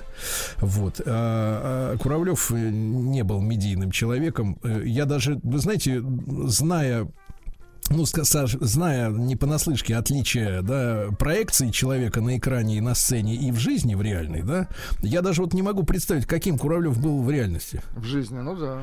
То есть для меня есть образ, он замечательный, он разноплановый, да, начиная, конечно, и от э, Иван Васильевич меняет профессию, да, затем м, для меня лично вот э, Афоня это, это, это вершина, мне кажется, вот такого советского глубокого м, трагического кинематографа, при всем при том, что в этом фильме столько юмора, иронии, да, света какой-то, какого-то, да, но это величайший, мне кажется, трагический фильм а, вот о судьбе поколения, о судьбе людей, вот эта никчемность, да, вот это лишние люди, да, условно говоря, живые, но лишние, потерянные какие-то люди, великое, великое кино. Э, Ну, кто-то, может, вспомнит э, и даже и 17 мгновений весны, а Владик сегодня нас э, в начале часа порадовал воспоминанием о фильме Фильм «Начало». «Начало», да, Глеба Панфилова. Шикарный тоже фильм про, вот, про, скажем так, неразделенную любовь. Ну, Давайте, давайте помянем действительно актера настоящего, настоящего актера, настоящего артиста нашей благодарностью, да, и э, просто вот давайте предоставим вам микрофон 728-7171, друзья мои, наш телефон. Вот э, самая любимая роль Леонида Вячеславовича для вас лично. Давайте начнем с Вячеслава. Слав, доброе утро. Доброе утро. Никогда бы такое, наверное, в жизни не сказал, что неужели я в чем-то солидарен с, э, со Стилавином. Но вне сомнений, вчера там я просто офигел. Причем мы едем вчера с дачи с женой, и э, только последнюю часть, да, будет похоронен на рекурсовом кладбище. Жена, ой, слушай, а кто это такой? И э, заходим домой, я раз в интернет загрузился для Куравлев. Вообще просто там э, раздавил. Единственное, немножко успокоил, что 85 лет, что он взрослым ушел, ну, там. Uh-huh. А, и, конечно, вот, к сожалению, вы обе роли уже выбили, а, потому что для меня Афони, у меня вообще все мои лучшие годы жизни связаны с тем, что я смотрел, ну, если я скажу, что я посмотрел фильм раз 500, то, наверное, я раза в два, в три э, занижу цифру. Потому что для меня всегда было любой очень хороший, в хорошем настроении вечер я начинал с просмотра эпизода вот этого фильма. Потому что я считаю, что Леонид Коровлев сыграл потрясающе вот именно вот эту безнадегу застойную, вот это э, любование годами СССР, которые сейчас почему-то возведены в культ, а вот как бы вот она какая жизнь, да, она такая серая. Когда он бреется перед этим разбитым зеркалом, помните, да? Угу. Потом когда, э, Леонов говорит, слушай, вилку тебе купить нужно, он говорит, валяй, иди покупай. А, а что у тебя, телевизора нету? Нету. Ну надо в прокат взять. Иди бери. То есть вот такое вот на все, вот, вот, вот она, полная безнадега, ужасно. И вот второй, да, ракурс этого потрясающего актера, вне сомнения, фильм «Начало», где просто вот настолько, да, потрясающе, начинающий с да, когда и такая совершенно как ты э, ты жена он говорит ну конечно и что и дети есть Конечно, есть. есть. Вы любите жену? Разумеется. Да, да, да, да, да. Люблю. Посмотрите, вот посмотрите, удивительно, удивительно, как, как, как при помощи искусства, смотрите, как при помощи искусства одного человека мы приблизились к кровососу. Да, и причем, казалось, внешне, да, такой вот абсолютно советский, вроде бы недалекий человек. А какой, ну, глубина актерской игры меня всегда поражала. Да, да. Спасибо, Слава. Спасибо жалко, вам, да. Жалко, да. Спасибо. Евгений из Екатеринбурга, послушаем. Жень, добрый день, доброе утро. Алло, да, Сергей, здравствуйте, да. Влад. Э, вот у меня был такой случай в 2018 году, вот перед пандемией. Мы летели из Екатеринбурга в Испанию, и вот у нас был стык э, в Шереметьево, и мы там часа, буквально вот два часа мы там сидели или три. И вот прямо э, Вик, встретили вот этого Виктора Мерешка. Вот прямо перед нами, вот он тут шел, вот как вот он, знаете, вот как вот как вот на экране, так вот он и тут, также вот в этих очках, с бородой, то есть как бы, и вот, вот, и вот буквально вот это было в 18 году. Вот, а у Куравлева, ну, конечно, роль Афоня, это самое такое, и вообще вот его лицо, это как-то так ассоциируется с детством, с каком-то в Советском Союзе, что ли, вот, и вот, э, вот как-то так. Я понимаю. Спасибо вам. Спасибо, Евгений. Давайте Гену быстренько послушаем, успеем. Ген, доброе утро, дорогой. Э, да, Сережа, ну, знаете, я из категории, у меня как бы невозможно поставить галочку любимых фильмов, потому что они все любимые. И, к сожалению, последние годы, да, вот э, такие легенды, глыбы уходят из жизни безвозвратно, и на их место, ну, как бы нет никого. Э, у меня посчастливилось несколько лет назад на набережной его встретить. А давайте мы, Ген, про набережную да, сразу после короткой рекламы, да?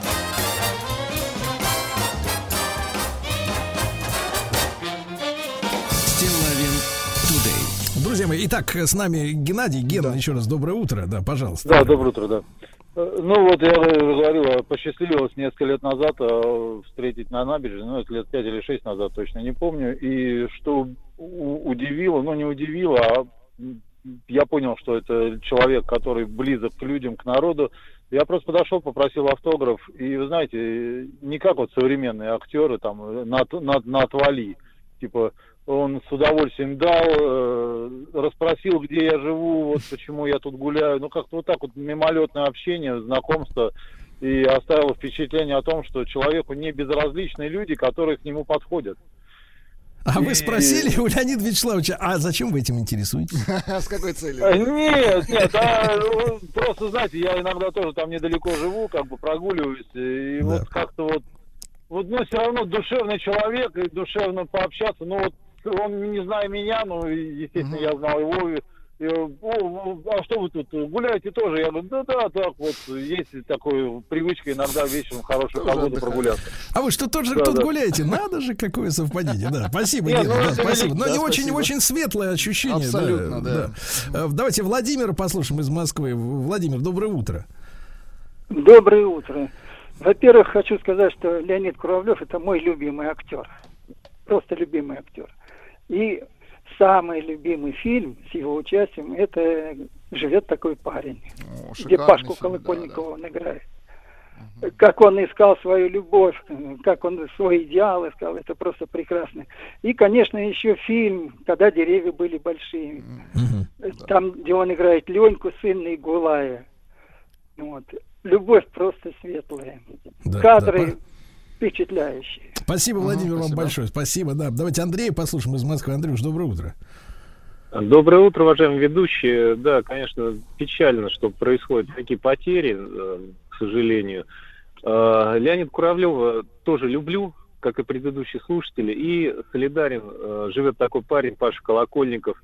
Казалось бы, такой простак, легкомысленный парень, а в самый ответственный момент он оказался настоящим героем как бы вот раскрывает такой русский характер, еще сценарий Шукшина, там э, ну, как бы все, все сложилось. Ну, когда у Ну героя не вообще- обязательно, не обязательно такой героический облик, да, такой физиономический. Да, да, да, да, про- простой, простой такой парень вообще, вот э, среди э, люб- любой из нас мог оказаться на его месте. Ну, как, как бы мы повели Напьешься вот будет, будешь, да, это я, да, да, да, да.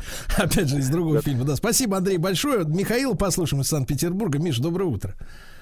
Да, добрый день, Сергей, Владик. Вот на самом деле предыдущие дозвонившиеся сняли с языка буквально про а, очень хороший фильм «Живет такой парень». И я хотел поделиться м, такой информацией, что в 2012 году а, мне посчастливилось быть на творческом вечере а, Леонида Да. Куравлева.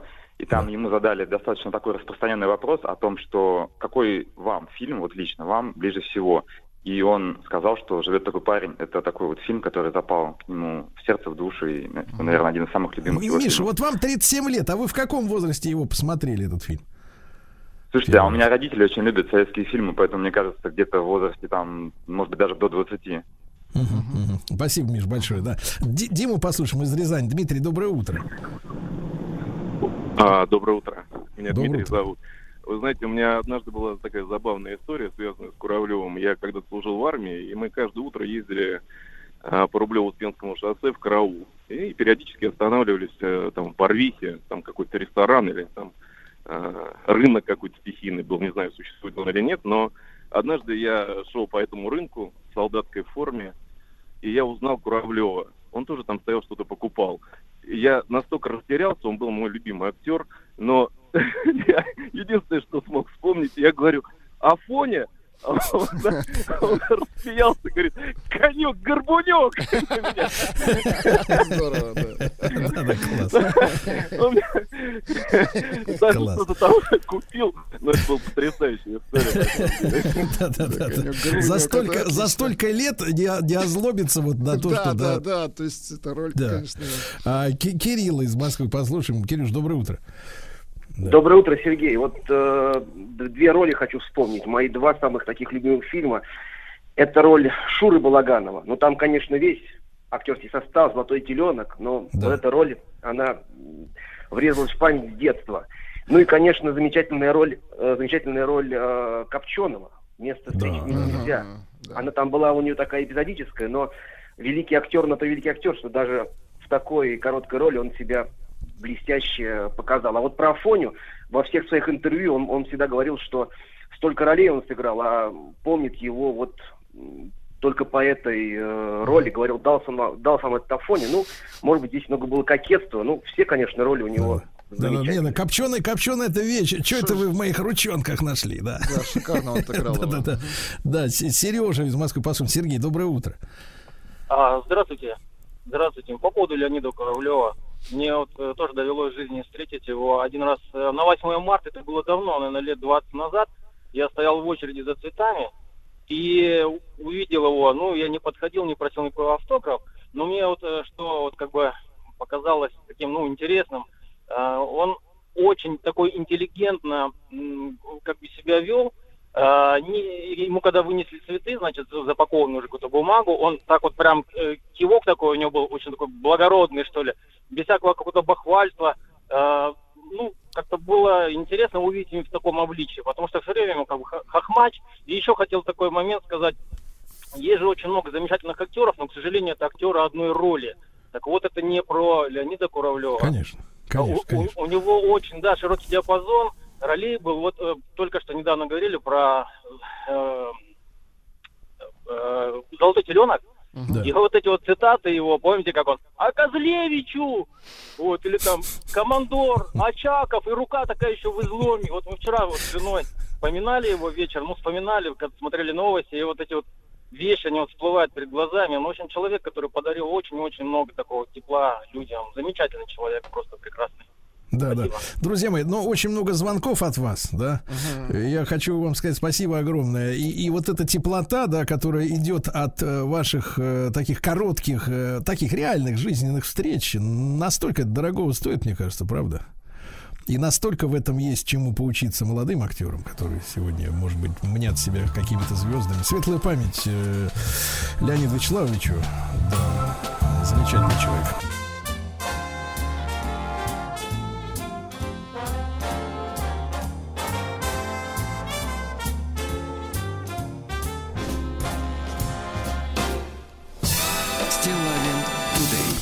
Друзья мои, э, ну сегодня у нас э, 31 января, и в календаре э, можно увидеть э, среди памятных дат и событий э, такую фразу «День рождения русской водки». Но мы, Владик, таким как вы и мы, не позволим сегодня куражиться, а будем с этой напастью бороться. Да, бороться. Профессиональными, можно сказать, методами. Я рад э, приветствовать в нашем эфире Сергея Валерьевича Нурисламова, врача-психиатра, нарколога, руководителя международной многопрофильной клиники интенсивной э, терапии. Сергей Валерьевич, доброе утро.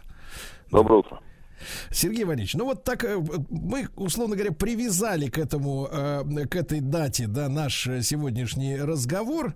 Вот, но, может быть, для кого-то он э, кажется полезным, доходчивым. Э, С точки зрения именно наркологии, да, вот вашей э, дисциплины, да, вот э, непосредственной, насколько, насколько э, вот водочная зависимость это такая э, быстрая история, которая происходит с человеком и неотвратимая, и насколько она опасная? Ну, я бы сказал, что с годами это стало быстрее.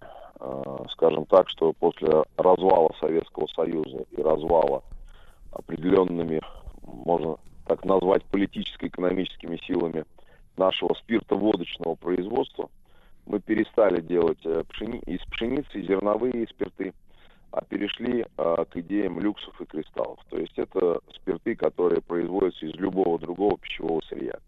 Конечно, они гораздо дешевле в производстве, соответственно, вы э, получаете сниженную себестоимость, и на этом можно зарабатывать более баснословные деньги. Но было уже давным-давно показано, в том числе и работниками еще тех советских, а потом перекочевавших уже в Российскую Федерацию санэпиднадзоров, э, в том числе государственных, а, показано, что воздействие вот этих люксов и кристаллов на центры головного мозга гораздо тяжелее, гораздо вызывает больше проблем. Но э, бизнес есть бизнес. Вот мне сегодня написала э, будущая, наверное, мама моего будущего пациента, будущая, скажем так, мама будущего пациента, она написала, что никто не занимается лечением на государственном уровне. Я бы сказал, что на государственном уровне никто не занимается не, как она сказала, лечением, а профилактикой. Профилактикой алкоголизма не занимается никто, потому что это же бизнес.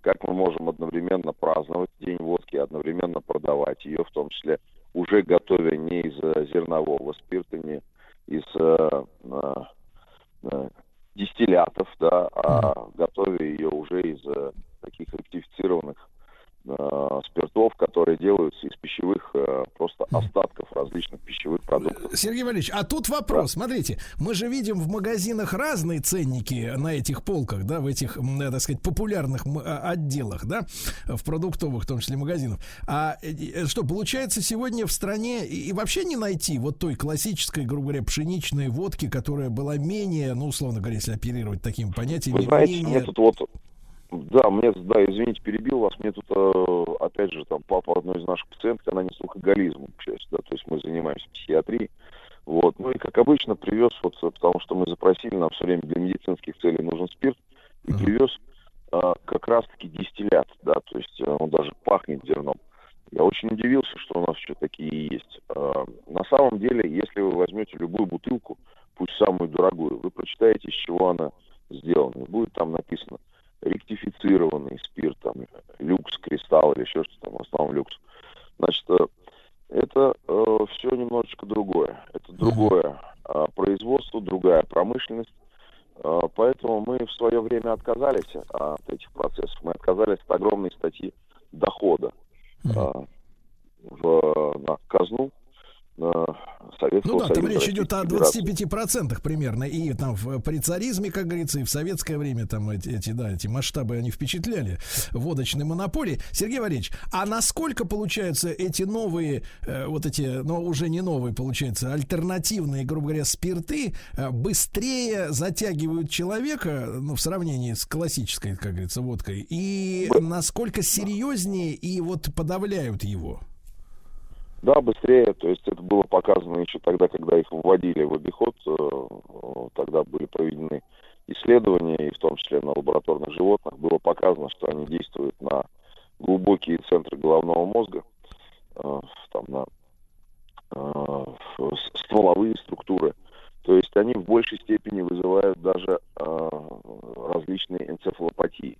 То есть все зависит от того, насколько стране, которая потребляет крепкие напитки, то есть по каким показателям смотрится а, не просто употребление, а глубина употребления населения, тяжесть употребления. Это видится по количеству алкогольных психозов, острых алкогольных психозов. Ну, здесь не только острые, и острые хронические психозы, это тяжелейшие состояния, это исходы, куда а, уходят пациенты. Исходы у нас обычно в медицине обычно мы любим или э, выздоровление, но бывает, конечно, исходы смерть, а, или хроническая какая-то патология. Вот в отношении наркологии, в отношении алкоголизма исходами могут быть острые хронические алкогольные психозы, которые также могут приводить к смерти. А вот эти психозы, они э, при каком, э, э, при какой дозе употребления, ну не знаю, в неделю или в месяц развиваются и в течение какого срока, то есть вот наступают такие уже процессы неконтролируемые в человеке? Да, спаси- спасибо за вопрос, прекрасный вопрос. Даже, я бы сказал так, доза не в неделю, не в месяц, а ежедневная доза. То есть э, у нас э, любые острые или хронические психозы возникают тогда, когда пациент длительно принимает алкоголь, то есть он находится либо на второй стадии алкоголизма еще с псевдозапоем, когда у нас пациенты пьют э, неделю, две месяца, иногда и больше, но это еще не истинные запои. В истинных запоях на третьей стадии алкоголизма а, количество алкоголя, необходимое для пациента, снижается для того, чтобы он чувствовал себя лучше. Но при этом а, они практически не прекращаются. И вот если такие запои обрывать или вдруг снижается, или а, ну, некоторые специалисты выделяют даже четвертую стадию алкоголизма, она связана с тем, что организм просто иногда не принимает а, алкоголь, он как бы борется уже с алкоголем даже на третьей стадии. И в этот момент э, психика может в значительной степени пострадать, потому что все в нашей психике, все в голове, в клетках головного мозга перестраивается на употребление алкоголя. И когда алкоголь Ну, то есть, то есть заменяются именно нейронные связи, правильно я понимаю, да? Вот. Да, да. Ну, не то, что заменяются, там меняются метаболические процессы. На алкоголь требуется, вот вы знаете, такой витамин В1, тиамин. Вот э, этот э, витамин э, непрерывно уходит на расщепление алкоголя. Его запасы э, в организме в значительной степени уменьшаются.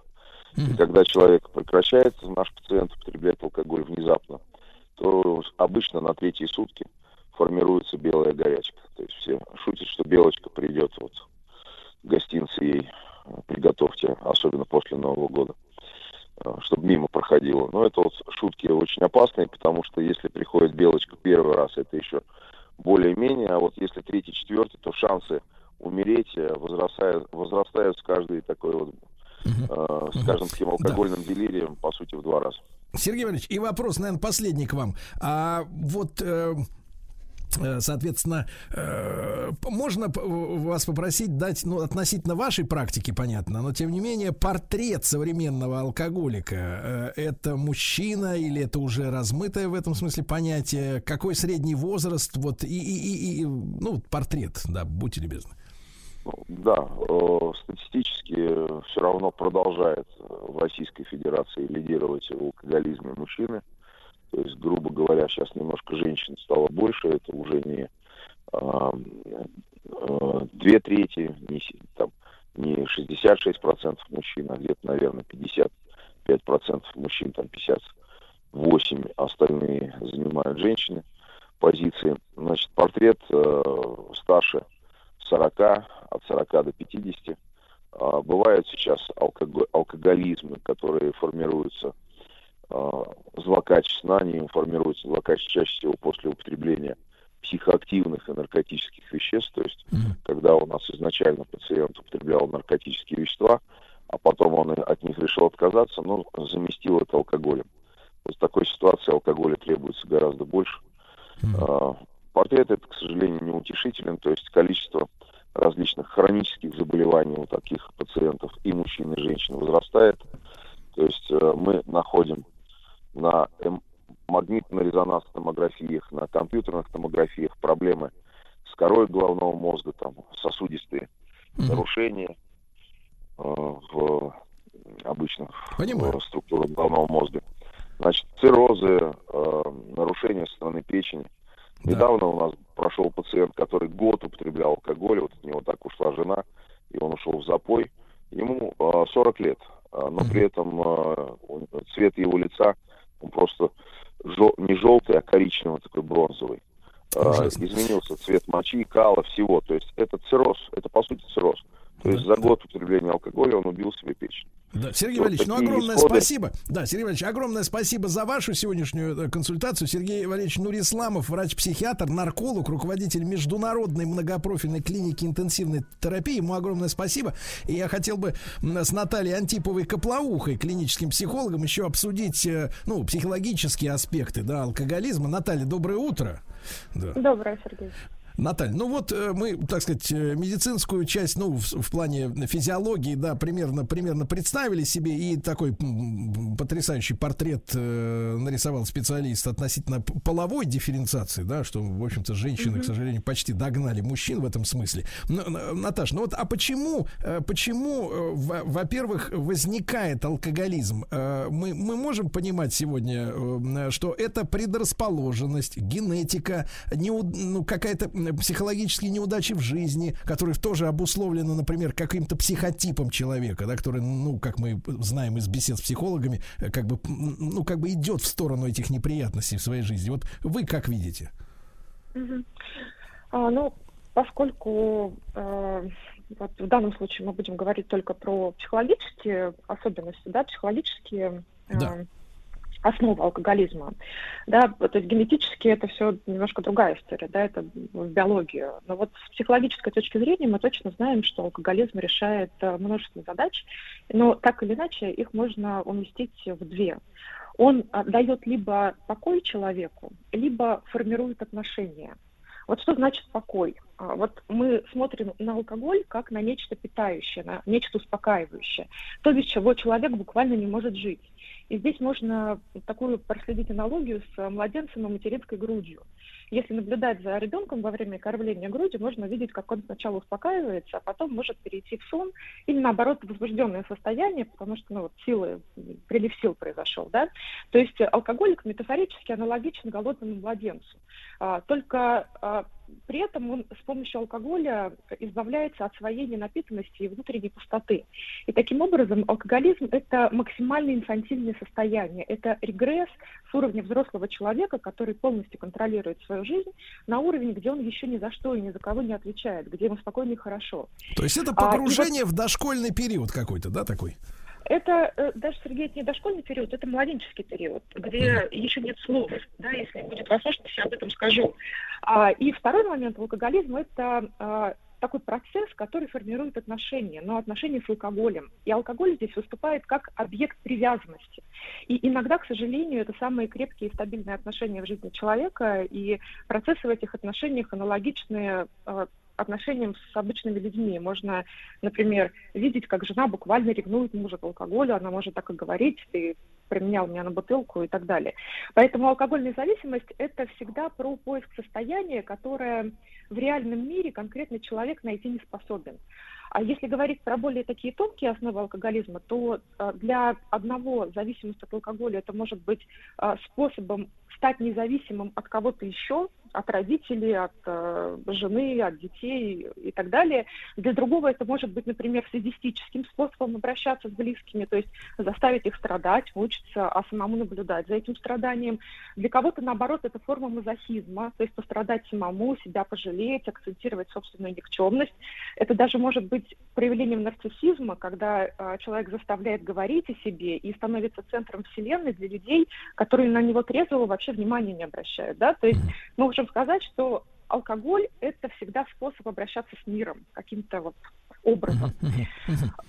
Наталья, Вот. а тогда А, вопрос, да. тогда вопрос. Можем ли мы, изучив, например, протестировав, да, человека, изучив его психику, э, э, сказать, что вот он предрасположен к алкоголизму? Или такая беда случиться может с любым, и застрахованных нет? А, Достоверно, к счастью, мы сказать этого не можем, и у всех есть шанс пройти этот острый угол, несмотря на генетические предрасположенности в том числе. Но есть действительно психические характеристики, которые свойственны людям с алкогольной зависимостью, и они же повышают вероятность э, пристраститься. А, В исследованиях упоминаются такие характеристики. Вот, э, кстати, да, интересно, что это напомнит э, слушателям. А, Вот представьте себе человека внушаемого, вот кто это вообще может быть, а, склонного к подражанию, эгоцентрика такого, а, человека, не желающего следовать правилам и даже не понимающим а, смысла в них, а, бесстрашного, склонного к риску, такого импульсивного и, например, с диагнозом, который часто мелькает в таких историях из ДВГ, синдром дефицита внимания. Да, и вот на кого это похоже? Это похоже на характеристику ребенка. Да, и здесь мы уверенно можем сказать, что главной особенностью зависимого человека будет инфантилизм. Причем, э, да, как я уже выше заметила, что это будет прям такой младенческий уровень функционирования. И поэтому а в свою очередь, Наташа, тогда признаком- вопрос э, Да. э, резонный. А в свою очередь, почему человек остается инфантильным, не, значит, переходя в следующую стадию психического развития? А, ну, здесь ответственность э, вообще на всем, а, на среде, я бы сказала, да, вот, э, которая поддерживает этот инфантилизм, а, там и родители, и много еще чего, и поэтому алкоголизм... Я имею в виду, относится- я имею в виду вот ответственность самого человека э, на, на нем в какой доле на- на- от- находится именно за его собственный инфантилизм. Я не про алкоголизм сейчас, это другая история. Но вот, вот э, может ли может ли человек осознавать, во-первых, свою инфантильность, да, и из нее выкарабкаться, пройдя какую-то инициацию все-таки во взрослую жизнь благополучно, да, и вот расставшись с этими какими-то вещами, которые создали, опять же, для него э, вот среда и родители те же.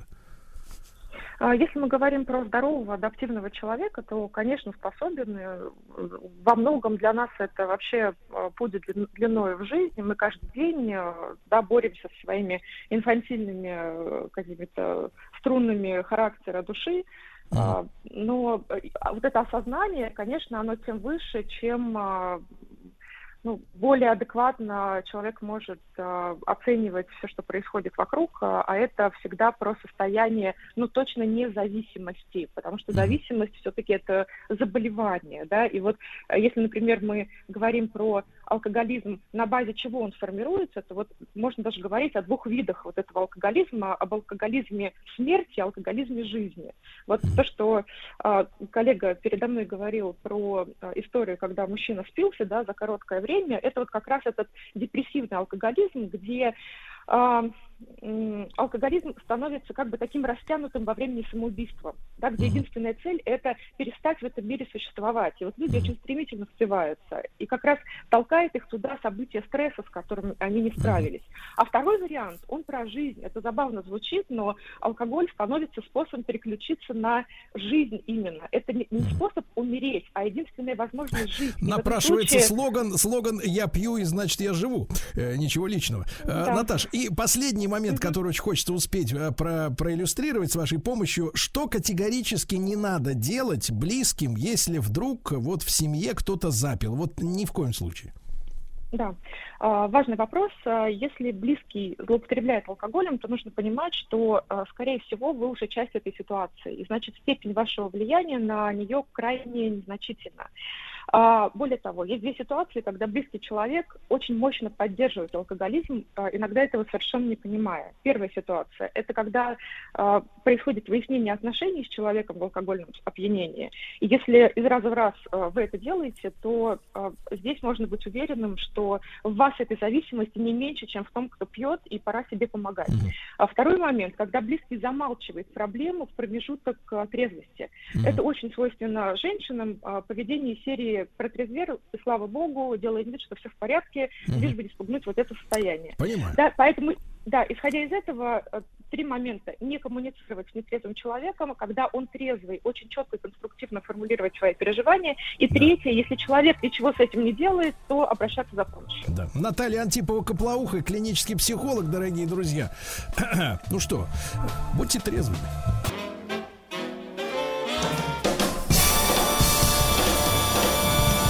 Стилавин Today. Друзья мои, ну что же, а теперь по просьбам наших постоянных слушателей, в частности Владислава Александровича, Так.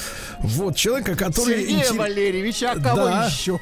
Да, двух, по, как, как минимум, а это уже большинство. Так. Да, мы сегодня с вами отметим день рождения бабы Ванги. Ого. Да, да, да. Не надо вспоминать Господа в суе. Вот я вам скажу, да, вот такие, как вы, Владик, в отличие от Владислава Александровича, они вот так публично морщатся, водят носом, изображают, ой, да это не серьезно, это вот, знаешь, это из серии, вот такая толпа такая, типа из серии теория заговоров или еще какой-то, какая-то, значит, несерьезная вещь, а все равно все смотрят, слушают, понимаешь? конечно. Ищут в интернетах. Вы посмотрите, какие запросы. Посмотрите просто статистику по запросам, как люди интересуются. Где все те скептики, которые говорят, что они, так сказать, э, этим это все игнорируют. Это все на показ, на показ, друзья мои.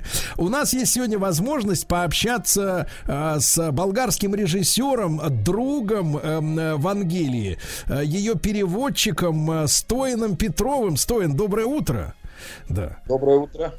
Спасибо большое, что вы откликнулись, э, да, э, на наше предложение вместе отметить день рождения бабы Ванги. Я понимаю, что у вас огромное количество информации, да, о ней, вот, и о ее э, пророчествах или предсказаниях, да, или прогнозах, можно так сказать. Вот, Стоин, я э, несколько раз наблюдал вас в эфирах разных федеральных каналов, где вы... на вопросы ведущих, там экспертов отвечали. И у меня возник такой вопрос, э, э, вернее, как-то недоумение. Почему э, вот там распространенная такая история с годом пяти двоек, на который должен прийти, ну, наибольший, как бы так сказать, э, вал проблем, да, для этого мира неких. И я удивлялся, почему э, годом пяти двоек объявлен был 21 год. Э, Ну, то есть прошедший. Ведь если логически рассуждать, максимальное количество двоек, э, в том числе пяти двоек, да, встречается как раз в году нынешнем, в 2022, потому что в каждом месяце есть 22 число, и сам по себе год 2022. То есть э, 12 раз выпадает эта комбинация цифр на календаре, да, а люди почему-то начали, э, так сказать, э, э, живо обсуждать прошедший 21 год. В этой связи, Стоин, э, вот э, можем мы э, еще раз вкратце повторить, чем этот год был так примечателен в высказываниях бабы Ванги? Ну, мы так э, начали э, коверкаться, там разбираться, потому что она несколько раз говорила, что вы запомните, что там будет пять двойки. Вот когда будет пять двоек, то что-то такое будет интересное. Мы ждали, думали, а вдруг, э, когда была передача на самом деле в 2019 году в декабре, мы сказали, что может быть некоторые из предсказаний нач- Так. Именно в 20, 2020 году, когда будет 5 двоек. И вот тогда появился, кстати, в феврале появился и коронавирус. После этого мы начали очень осторожно к этим относиться, и как раз сейчас мы подходим к этому, что в этом году много таких двоек. Вы абсолютно правы. Да-да, ну их много, действительно, да. А, Их много, Стоин, Да, стоин. Вот а, среди тех вещей, которые, а, ну много же статей вышло, не, не, непонятно, правда, честно говоря, какие из них, условно говоря, э, сертифицированы, ну то есть подтверждены, что это действительно слова, слова бабы Ванги, а какие это выдумка каких-нибудь там писак, которые знакомы-то с ней даже не были, да. Но тем не менее, да, тем не менее, вот о самых важных, может быть, вещах хочется э, поговорить. Э, во-первых, вы знаете, в последнее время э, очень, э, так сказать, ярко на повестке дня тема э, с экологией, да, вот эта зеленая энергетика, нам надо, значит, э, очищаться, э, надо, значит, ликвидировать дизельные двигатели и так далее, так далее, и, в общем, перейти на безуглеродную энергетику там к 50-му году, вот, и так далее, да, чтобы, чтобы неграм в Африке вообще нечем было, так сказать, свои эти самые электростанции заправлять, чтобы они еще больше обнищали, там, бедолаги. Так вот, вопрос, а что касается все-таки темы загрязнения, да, земли, нас, вот что Баба Ванга об этом говорила, об экологических проблемах? А, Вы знаете, надо всегда учитывать, что она говорила это почти э, 25-30 лет назад. То есть сегодня нам легко сказать, что да, все очень загрязнено. Да. Что у нас проблемы с экологией, но а, суть ее предсказаний, ценность ее предсказаний в том, что она это говорила почти 30, даже иногда 40 лет назад. Что мы вот до этого дошли. Мы до этого дошли, и сейчас нам нужно, конечно, это все очищать. Дай бог, что не поздно. Вот эти климатические перемены, до которых мы дошли, э, глобальное потепление и все остальное. Э, легко сейчас говорить, да, она это сказала. Да, она это говорила и не только передо мной, перед другими людьми. Но, видите, конечно, надо все это менять, потому что так.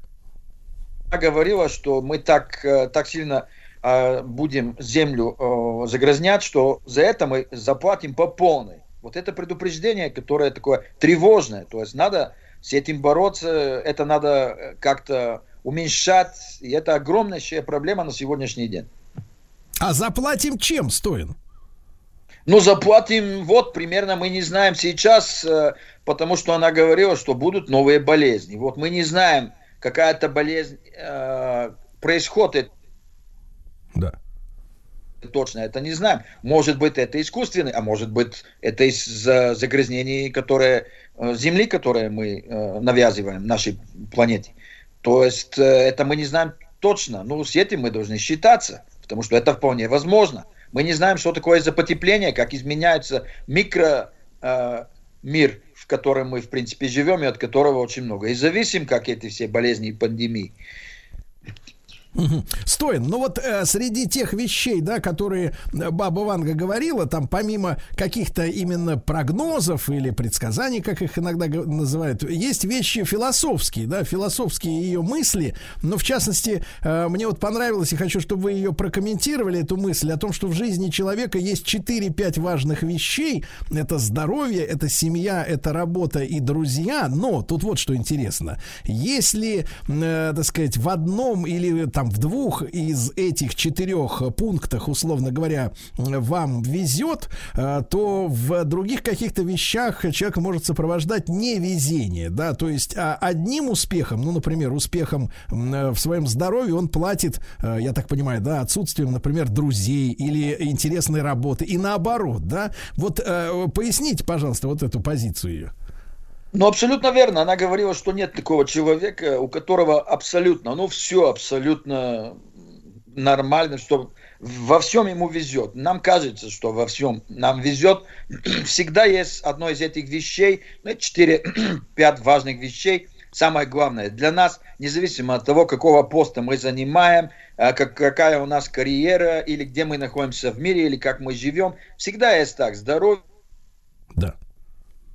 работа, друзья. И всегда бывает так, что если в одном или двух тебе везет, то в одном или в остальном не везет вообще. Потому что оно платит цену за успех других, она так говорила.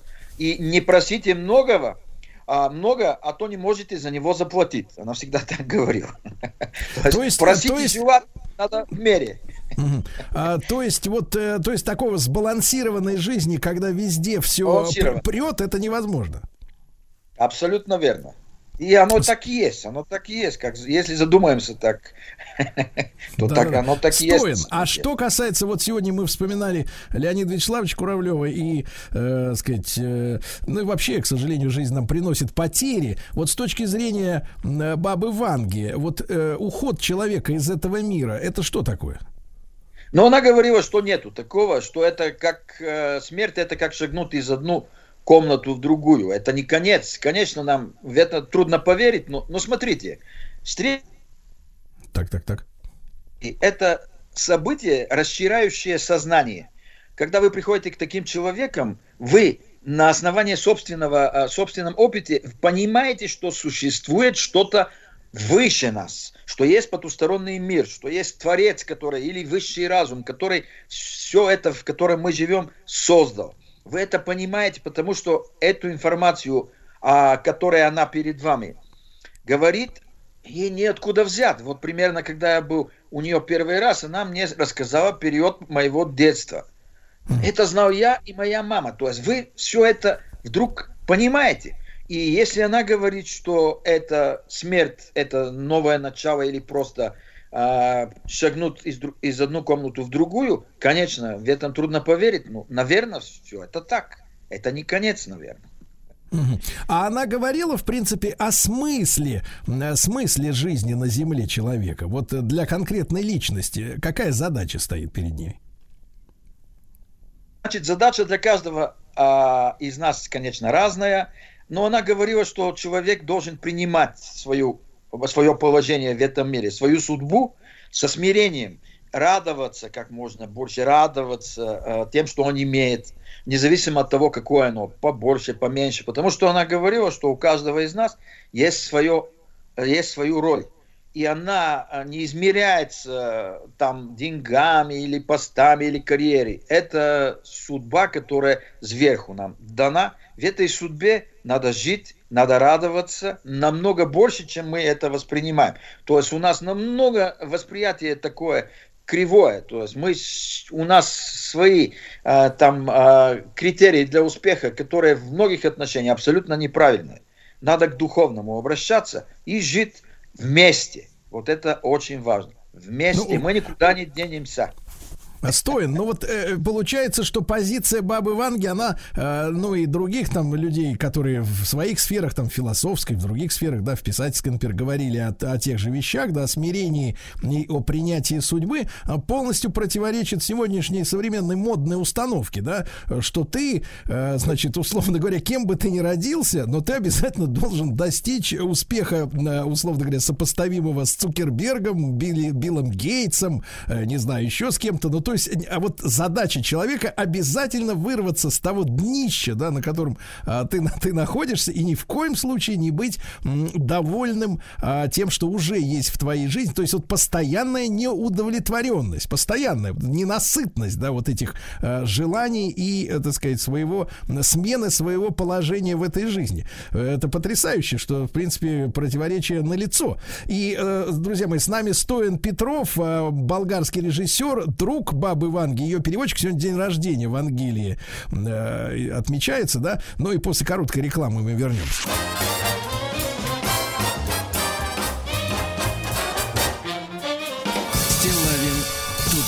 Итак, друзья мои, по просьбам наших постоянных слушателей Владислава и Сергея мы сегодня да, прочествуем день рождения бабы Ванги. И с нами Стоян Петров, болгарский режиссер, друг Ванги, ее переводчик. И, конечно, я э, э, в- во второй части нашего разговора не могу не задать горячие вопросы, Владик, ваши любимые. да? Обязательно, горячие вопросы, а заключается оно в том, что правда ли, Стоин, э, что, э, значит, уже сейчас среди нас, э, ну, здесь на Земле, среди этой популяции, там 7 миллиардов, э, есть представители внеземных цивилизаций, которые оказывают какое-то влияние на развитие человечества? Или это все фейк от фантазеров в интернете? Но она говорила, что они среди нас давно, и они покажутся только тогда, когда, к сожалению, когда они решат. То есть Она с ними контачила, а, с некоторыми общалась, и то даже говорила, а, еще в 60-е годы об этом она вспоминала. В, в этой связи, Ну, Стоин, вот, Стоин, а в этой связи, в этой связи Да. мы можем понимать, что эти представители являются, условно говоря, колонизаторами, то есть представители господ, э, которые, э, так сказать, пасут стадо здесь, на этой планете. ну, как говорили ваши выдающиеся фантасты, братья Стругацкие, то э, летающие тарелки либо есть, либо нет, независимо от моей веры. И если они какие-то неизученные явления, то это скучно. Если это э, инопланетяне, которые нас наблюдают, то это неприятно. Наверное, есть третье решение. Я за него. Да, Стоин. Ну и, конечно, так сказать, положено, э, когда э, возникают разговоры о Бабе Ванге, да, э, поинтересоваться, есть ли определенная у вас уверенность, что вот в наступившее, касательно наступившего 2022 года есть какие-то прогнозы от Бабы Ванги, хотя они, конечно, мы понимаем, были сделаны почти 30 лет тому назад, самые свежие, да, но с вашей точки зрения, да, как человек, который глубоко в материале, что-то именно конкре- этого года конкретного, что-то мы можем иметь? Значит, э, она конкретные даты не называла, но когда э, мы с ней общались, э, и она говорила, что примерно большой войны не будет, то есть Третьей мировой не будет. Дай бог, чтобы это сбылось. Это на пленке у меня за- записано. И дай бог, что... а мы ее спрашивали, а тетушка, как мы поймем это? Она сказала, вы это увидите. Вот когда она говорила, что будет пандемия, мы, конечно, не верили, это случилось позапрошлом году. Но она сказала, вы это увидите. И если так мы будем рассуждать, то, наверное, некоторые из ее предсказаний уже должны случ- начнут случаться. Вот. Примерно в этом году. Вот тогда она говорила, что будут железные маленькие железные коны будут летать. Конечно, 30 лет назад мы не представляли, что это такое. Думали, господи, что это может быть. Сейчас это воздушное такси, которое уже начинает в нашу жизнь. Вот это все. Что а, вода потихоньку станет очень дорогой, и придет время, когда будет дороже золота. Вот это время, наверное, уже тоже наступает. Не знаю, как точно что, но что а, вот в России вот должно в этом веку появиться что-то такое новое в духовном плане, которое станет надеждой для остального человечества. Мы пока не понимаем точно в, э, в чем это будет, но дай бог, чтобы это было, потому что к России она относилась с большим теплом и уважением. Да. Стоин. Это очень и что... интересно. Да, да, да, да, да, мы знаем об этом. Стоин. И что касается жизни обычного человека, да, который, ка- как, как, как мы все понимаем, является лишь э, там песчинкой в мироздании, да, и каждый из нас, из простых людей, естественно, не, не имеет возможности влиять на эти события, на те же самые катаклизмы. Э, Что главное в жизни вот простого человека, чтобы, ну, по возможности уберечься, да, от зла и наоборот, так сказать, быть счастливым и радостным, как вы уже сказали сегодня. Вот самые главные вещи в жизни человека. Ну, мы задали этот вопрос э, с Сергеем Косторным, когда журналистам, когда к ней были, бабушка, а что нужно человеку, чтобы был счастлив? Она сказала, чтобы имел хорошую работу, счастливую семью, чтобы заботился о своих детях, что э, дал им возможность учиться. И если у него осталось время и возможности, чтобы немножко так попутешествовал по белу свету, так сказать. Вот. вот это абсолютно достаточно для человеческого счастья, как она говорила. А как она понимала слово смирение? Смирение, потому что сейчас э, в нашу эпоху, когда гордыня очень сильно у людей э, взбухла, да, вот, когда люди все воспринимают, даже любую легкую критику как оскорбление, да, почему-то сейчас так вот все это извращено. Вот смирение, это что правильно, если понимать это слово? Ну, что мы все под Бога ходим, а и что, конечно, нужно понимать свое место в этом мире э, и понимать, что мы в конечном счете 7 или 8 миллиардов человек, мы должны жить вместе. И если мы не будем жить вместе... И вот смирение, я как его понимаю, это смириться, что нам нужно всем выкарабкаться из этой ситуации выкарабкиваться и все создать такую, такие условия на этой нашей земле, что было по-другому, чтобы а, не было вот этих локальных конфликтов, не было на этом большом уровне этих всех споров. И дай Бог исп... Так. Я об этом молюсь, э, ее предсказание, что все э, государственные деятели сядут за круглым столом и подпишут вот мир. Дай бог, чтобы это, она об этом говорила часто, что придет такое время. Дай бог, что, чтобы мы это увидели. Да. Стой, ну огромное спасибо, да. Э, Я сегодня не хотел со- сосредотачиваться на конкретных каких-то вещах, говорить больше о философских. Э, Вот, э, возможно, у вас, у вас Владик, в частности, и у вас, Сергей Валерьевич, отозвалось в сердце. Стоян Петров, болгарский режиссер, друг Бабы Ванги, ее переводчик, сегодня день рождения в Ангелии. Она родилась в 1911 году, тогда еще в Османской империи.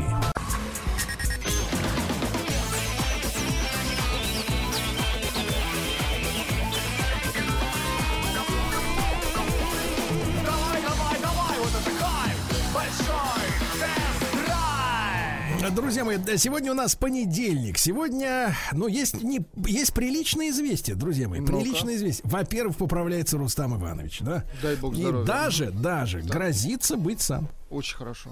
Так что вы приготовьте там пыль, пыль сотрите, да, под- подрихтуйте. Эту пыль уже не стереть. Вот. Во Это уже искусство, я понимаю.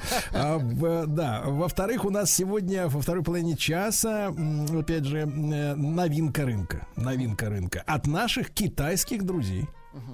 И мы посмотрим на очередной шаг в эволюции китайского автопрома. автопрома. Обещаю вам, что эволюция продолжается. Да? Ну и, наконец, естественно, э, некоторые новости, которые и полезные, и увлекательные. Например, вот давайте такая. Самая полезная новость в следующем заключается. Бензин в России стал вторым в Европе по своей дешевизне. А? Класс. Вот видите, а вы говорили. А знаете, где самый дешевый? Ну-ка, куда ехать? Казахстан.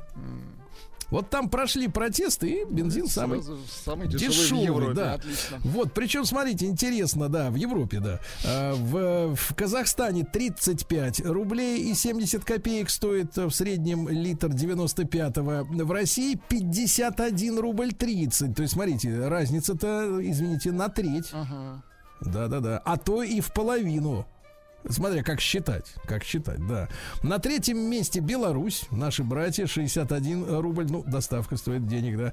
А Самый дорогой бензин в Европе зарегистрирован в Голландии. Ну, голландцы просят не называть их голландцами, говорят, мы нидерландцы, пожалуйста, но цена от этого не изменится. А теперь, внимание, цена, ребята, в Голландии. М, 169 рублей. Неплохо. 169, куда котится? Далее в Финляндии, Дания, Норвегия и Швеция. Во всех этих странах бензин дороже 150.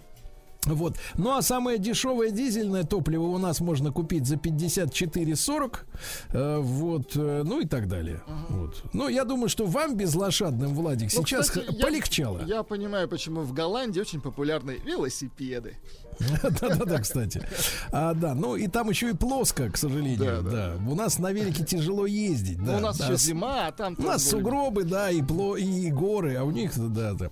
А в ГИБДД назвали условия для проверки состояния вашего автомобиля вот прямо на дороге. Ну-ка. Да. Дело в том, что сотрудник ГИБДД вправе провести личный досмотр вашего автомобиля. Открывай! Вот так. Да, даже если вы ему предъявляете диагностическую карту, ну, которая сейчас для частного автовладельца, в общем-то, в принципе, от случая к случаю только нужна. Я напомню, обязательно ее наличие отменено. Э, Нужно оформлять эту карту только в случае перепродажи автомобиля. Да? Так вот, а, сотрудник имеет право проверить ваше транспортное средство э, только тогда, когда визуально видит своими глазами, визуально Мгм. видит своими глазами. Ну Я или цитирую. сердцем чувствует. Сердцем. Я чё- сердцем чувствую, Чувствуешь, да. что что-то не то у тебя там внутри.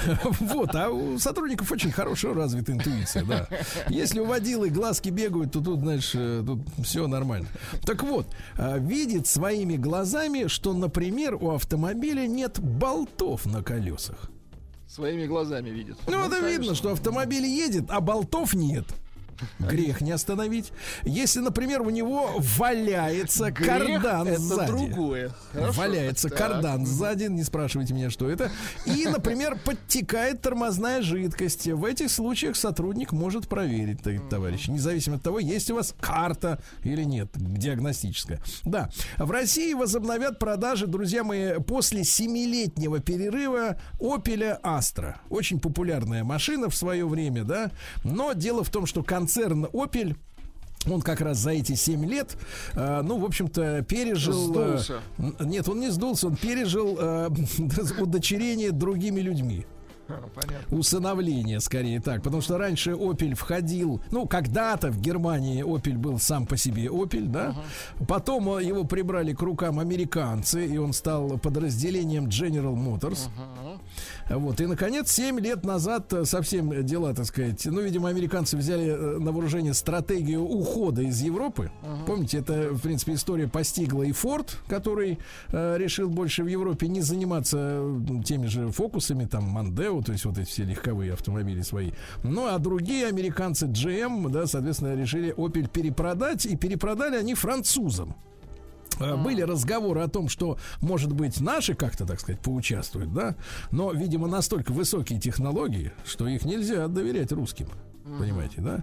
Перепродали французам, да? Ну что же, в Германии э, теперь Opel, в принципе, это, конечно, самостоятельная марка, но очень много там узлов, агрегатов от э, Peugeot Citroën концерна, понимаете, да? Ну Вот. э, И э, теперь новый Opel Astra стоит в Европе, в Германии 22,5 тысячи евро. Евров. Евров, Вот, э, да. А российская цена пока не объявлена, но специалисты говорят, что Ну, не чтобы не меньше... пугать, не пугать. Ну, не меньше двух с половиной. Не меньше. Да-да-да. Э, так сказать. Ну, просто по сегодняшним э, ситуации, ну, просто стыдно брать меньше. А вот скажите, Правильно? пожалуйста, а вот Opel, в принципе, раньше, в те золотые времена, неплохая машина была или так себе? Дело в том, что Opel был на разгоне. То есть вот в последние Понятно. годы, в последние годы существования О- Opel, да, то есть то, что началось э, уже там, ну скажем так, в конце нулевых и на рубеже десятых годов, видно было, что в марку вваливаются ресурсы очень сильно, да, и, Opel действительно серьезно прибавил. Более того, мы в свое время посещали э, значит, э, штаб-квартиру, и э, мне было особенно вот странно видеть, как, э, э, значит, э, на заводе Opel было инвестировано там, мне называли цифры, порядка 5 миллиардов э, долларов в собственный, э, в собственное конструкторское бюро по разработке двигателей внутреннего сгорания.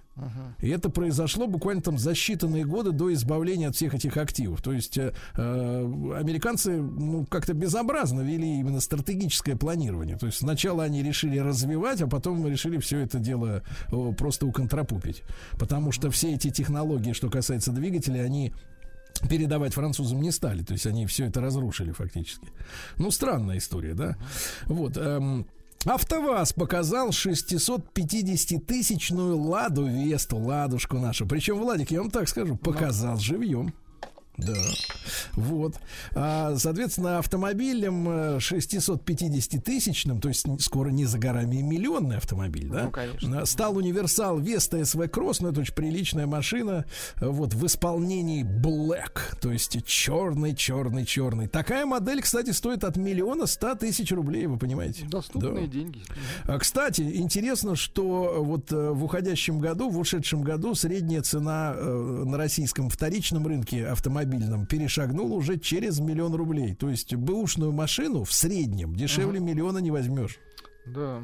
Ну, в приличном состоянии имеется в виду. Приличном, конечно. А ГИБДД Москвы выпустила фотообои для смартфонов с BMW.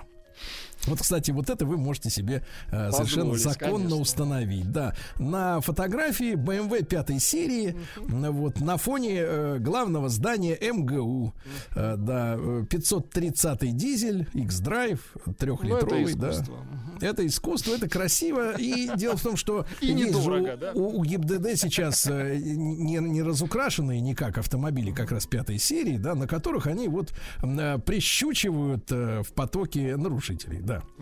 А россиянам, я уже рассказывал об этом на прошлой неделе, меня поразили, поразило, так сказать, вот э, э, сроки реализации проекта. Россиянам пообещали связь ЛТЕ на всех федеральных трассах страны, но в 2031 году к, сожалению, к огромному сожалению, только в 2031. А сли- система слежения за автомобилями под названием Паутина заработает по всей России осенью.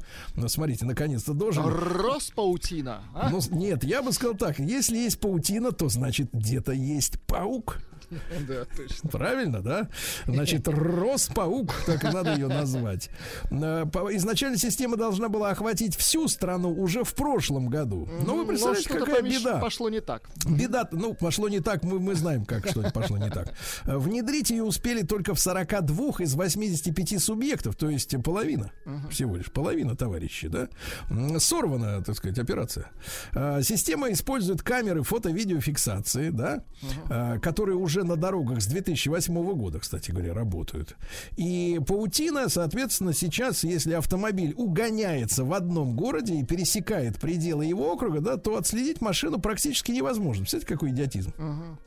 А понятное дело, что угонщики перегоняют машину в другой регион, чтобы, соответственно, Ну, запутать конечно. следы. Так вот, паутина, которая должна наконец-то в 2022 году заработать осенью, она будет отслеживать всех негодяев. Она Всех. Сразу покажет, где ваша машина, допустим, Да, уже в да. разборе. Да, да, да. И как можно купить от нее крыло? Да, Бентли анонсировала первый аккумуляторный автомобиль в 2025 году. Ну, немцы, а я напомню, что Бентли это э, э, роскошная марка, которая давно принадлежит Volkswagen Group.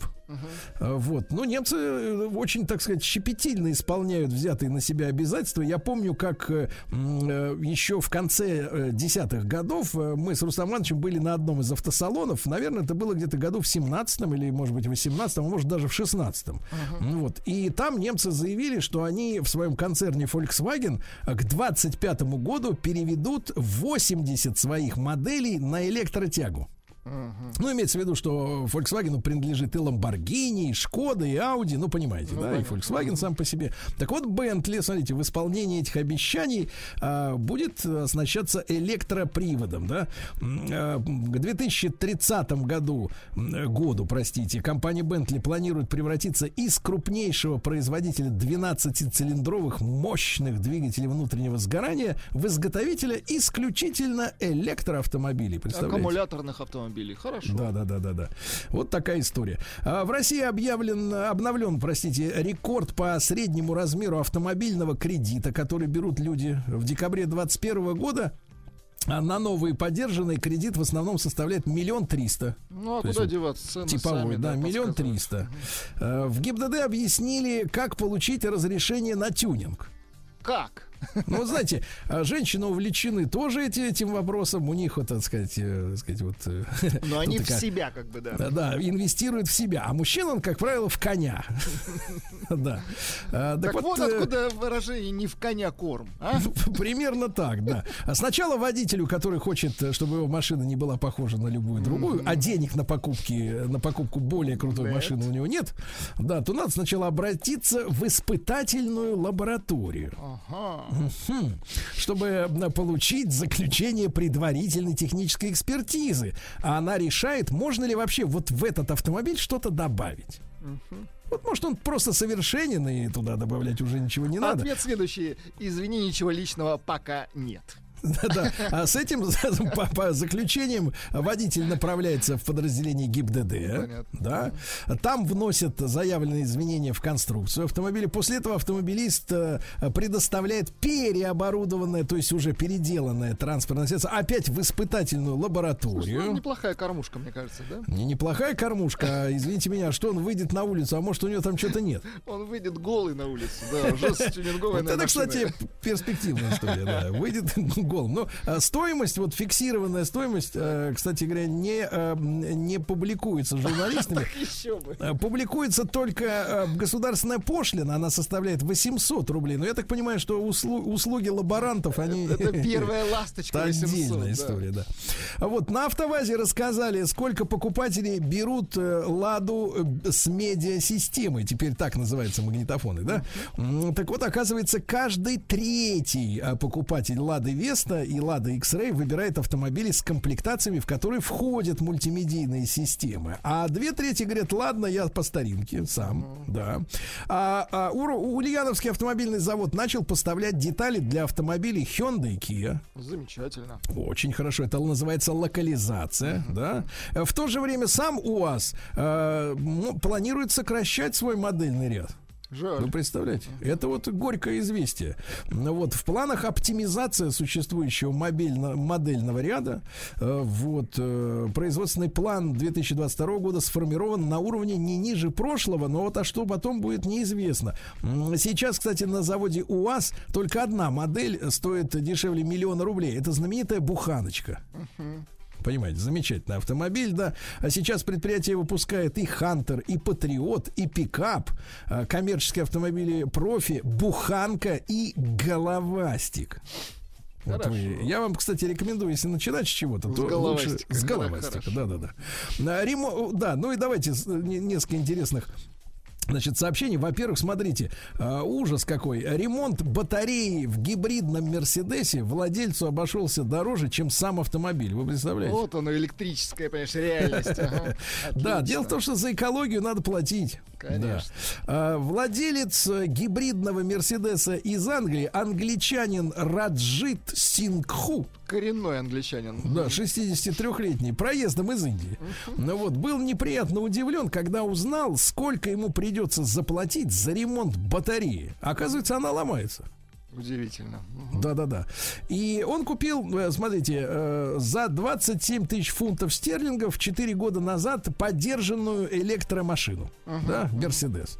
На автомобиль мужчину не беспокоил поломками, однако, однако недавно у него полностью вышла из строя электрическая батарея, поэтому он обратился в дилерский центр Раджиту, Ра- нет, Ранджиту, извините. Сказали, что аккумулятор починить, конечно, можно, но замена деталей обойдется ему в 15 тысяч фунтов стерлингов. Это больше, чем машина вся стоит в этот момент. Вот, проверили на сайте продаж, машина стоит ну, 13 тысяч. Ну Вот, пытаясь найти решение, он даже обратился за помощью к знакомому автомеханику, ну, вроде вас, да. Но тот сообщил, что дешевых альтернатив никаких нет. Да раньше можно было в гараже починить машину. А И теперь, брат, ему вот этот трек. да. Да-да-да. Вот. э, э, Тем не менее, в Mercedes-Benz сообщили, что клиент был проинформирован о состоянии аккумулятора перед покупкой. Понимаете, да? Ты знал, говорят ему, на что шел, да? Ну, еще пару сообщений. Минпромторг рассказал, от чего будет зависеть автомобильный налог на роскошь. Дело в том, что у нас сейчас считается, что если машина стоит больше трех миллионов, э, то это роскошь. Ага. А когда вы видите, что Opel Astra собираются продавать, э, стартуя с двух с половиной примерно миллиона, да, то понимаешь, что в принципе На представ- грани вы можете роскошь какую-то приобрести. при да. представления о роскоши, они, кстати, какие-то попахивают роскошеством. да. Так вот, при расчете транспортного налога планируют учитывать год выпуска и мощность двигателя. Понимаете, да? Это позволит минимизировать спорные ситуации. Э, Вот э, подтвердили в Минфине, что ведомства концептуально согласовали этот подход. А, Подход следующий: богатые должны платить больше, а небогатые меньше.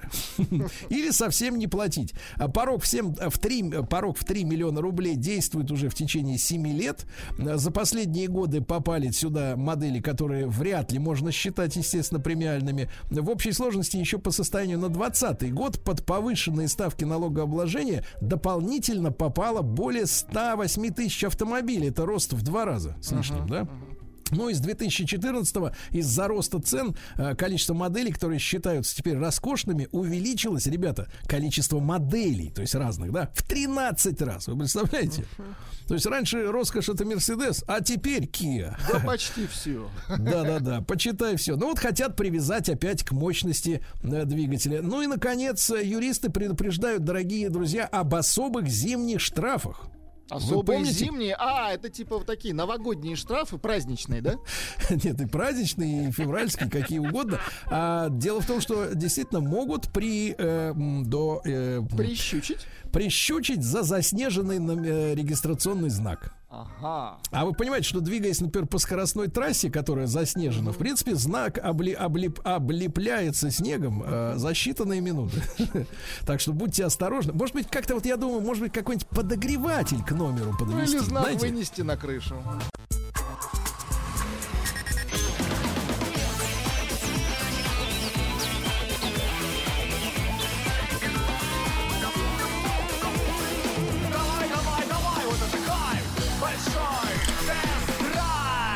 Друзья, мои, ну что ж, большой тест-драйв, понедельник и новинка, новинка на нашем рынке, что случается очень редко, но перед этим я хочу поприветствовать поправляющегося Рустама Ивановича, нашего дорогого. Да. Здравствуйте, Сергей Валерьевич. Ну, вы так не кашляйте, у нас э, автоматическая регулировка уровня звука зашкаливает из-за вашего кашля. Да, вы аккуратнее. с Доброе утро, Сергей. Доброе утро, Влад. Доброе утро, уважаемые радиослушатели. Да, переболел, да, омикрон.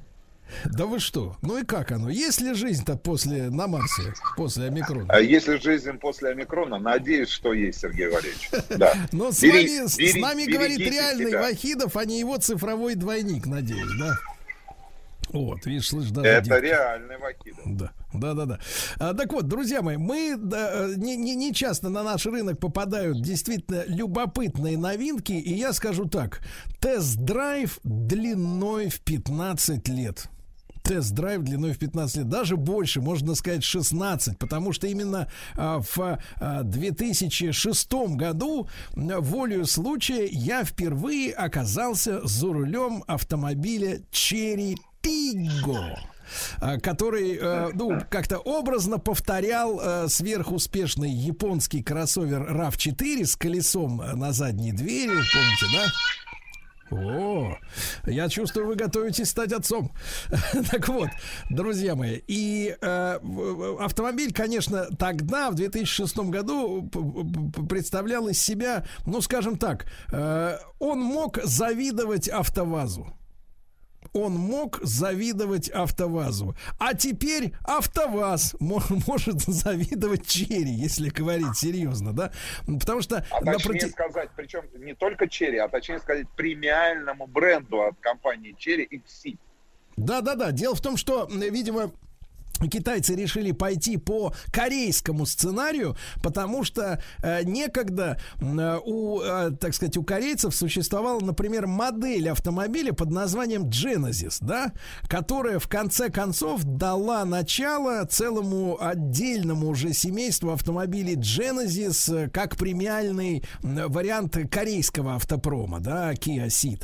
А вот э, китайцы действительно э, на задней дверце кроссовера VX, это премиальный огромный кроссовер, почти пятиметровой длины, вот, а дали, э, сохранили за ним название Черри, но а, во всем остальном фигу- фигурируют исключительно вот эти броские надписи Exit, да, и вот между этим автомобилем и, и тем Черри Тига образца середины 2000-х годов, ну, самая настоящая пропасть, потому что, э, слушайте, Рустамович, э, я э, вот могу честно вам сказать, а, получаю от этого автомобиля удовольствие, что в принципе, да, э, так сказать, э, редкость, э, которая нам с вами э, доступна. Обычно автомобили э, являются ну, такими просто рабочими лошадками, спутниками нашей жизни, да, а здесь Ну, вот действительно... слушайте, Да-да-да.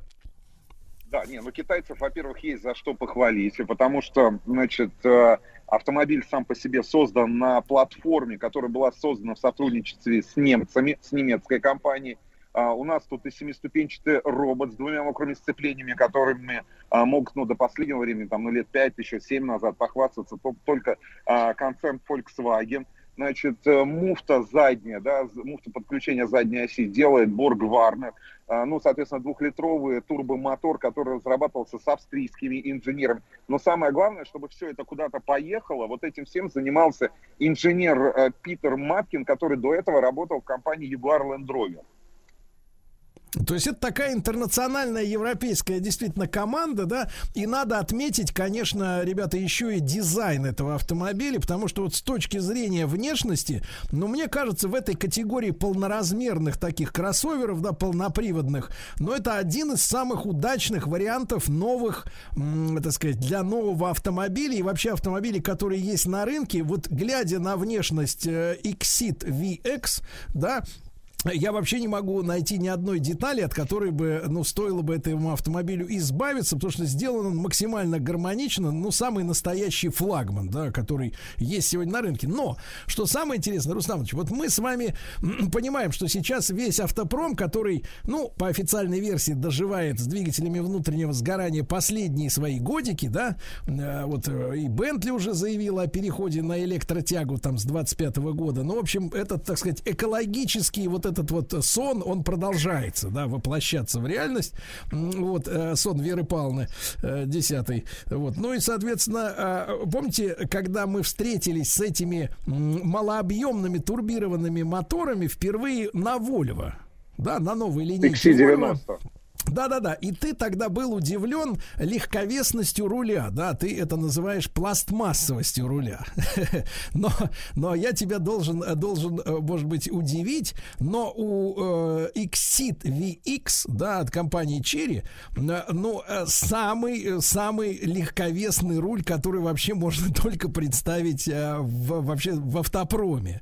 То есть настолько оторванный от, э, так сказать, вот э, трансмиссии э, Э, рулевого колеса, я, честно говоря, не мог себе представить, потому что э, я слышал твои удивления легковесности вольвовского руля, но, честно говоря, когда я оказался за рулем э, Exit VX, я понял, что вот он настоящий компьютерный руль, то есть максимально пластмассовый, пластиковый, да, и совершенно легковесный, при том, что он э, огромен по своим размерам, то есть он вот э, действительно большой в диаметре, но, но абсолютно легкий именно в управлении. И э, единственное, что должен я об этом ав- автомобиле сказать с точки зрения замечания, да, вот ты говоришь, что э, инженери, инженерными делами занимался англичанин, да, вот. А, соответственно, там коробку, э, трансмиссию, двигатель разрабатывали немецкие специалисты. Вот я замечаю, ты знаешь, у англичан, э, в том числе вот те, которые производят э, Range Rover, Land Rover, да, ну, не совсем европейское отношение к подвеске.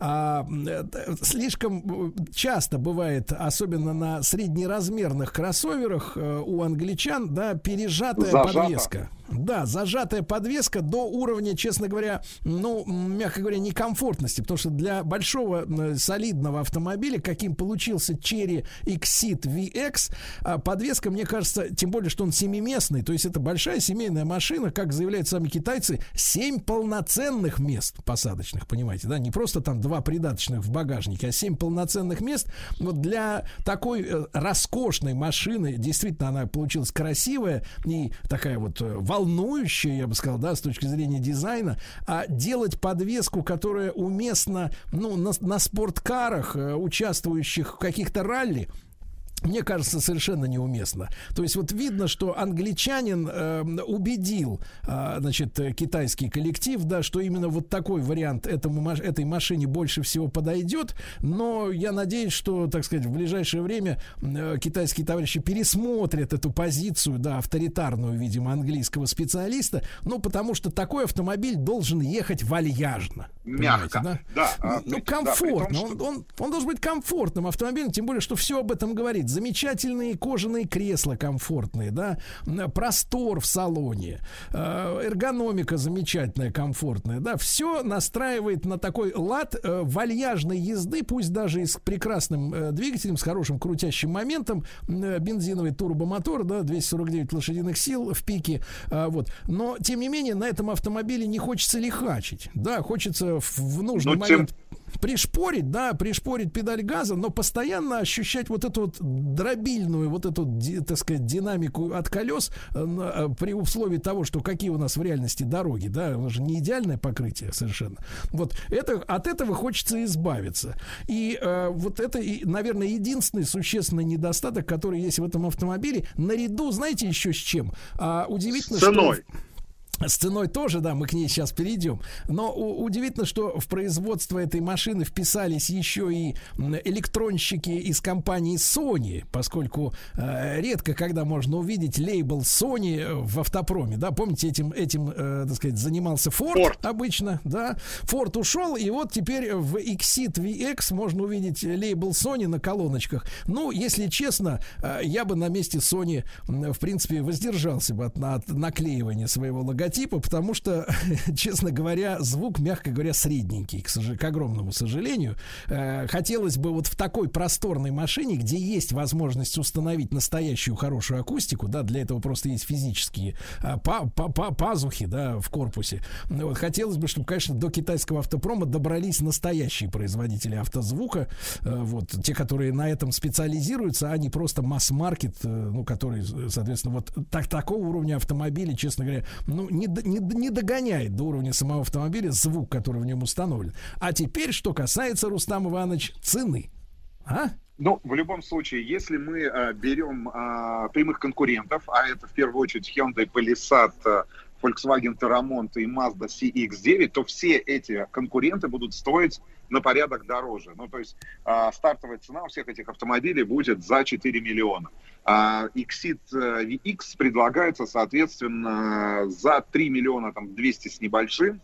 Ну, в двух комплектациях там 3 миллиона 300, условно говоря, давай там округлять. 3 миллиона 300 и 3 миллиона 600. Вот, пожалуйста, и у вас а, в руках полноценный, действительно, семиместный, а, семейный, большой, красивый, почти пятиметровый, здесь ты действительно тоже прав, автомобиль.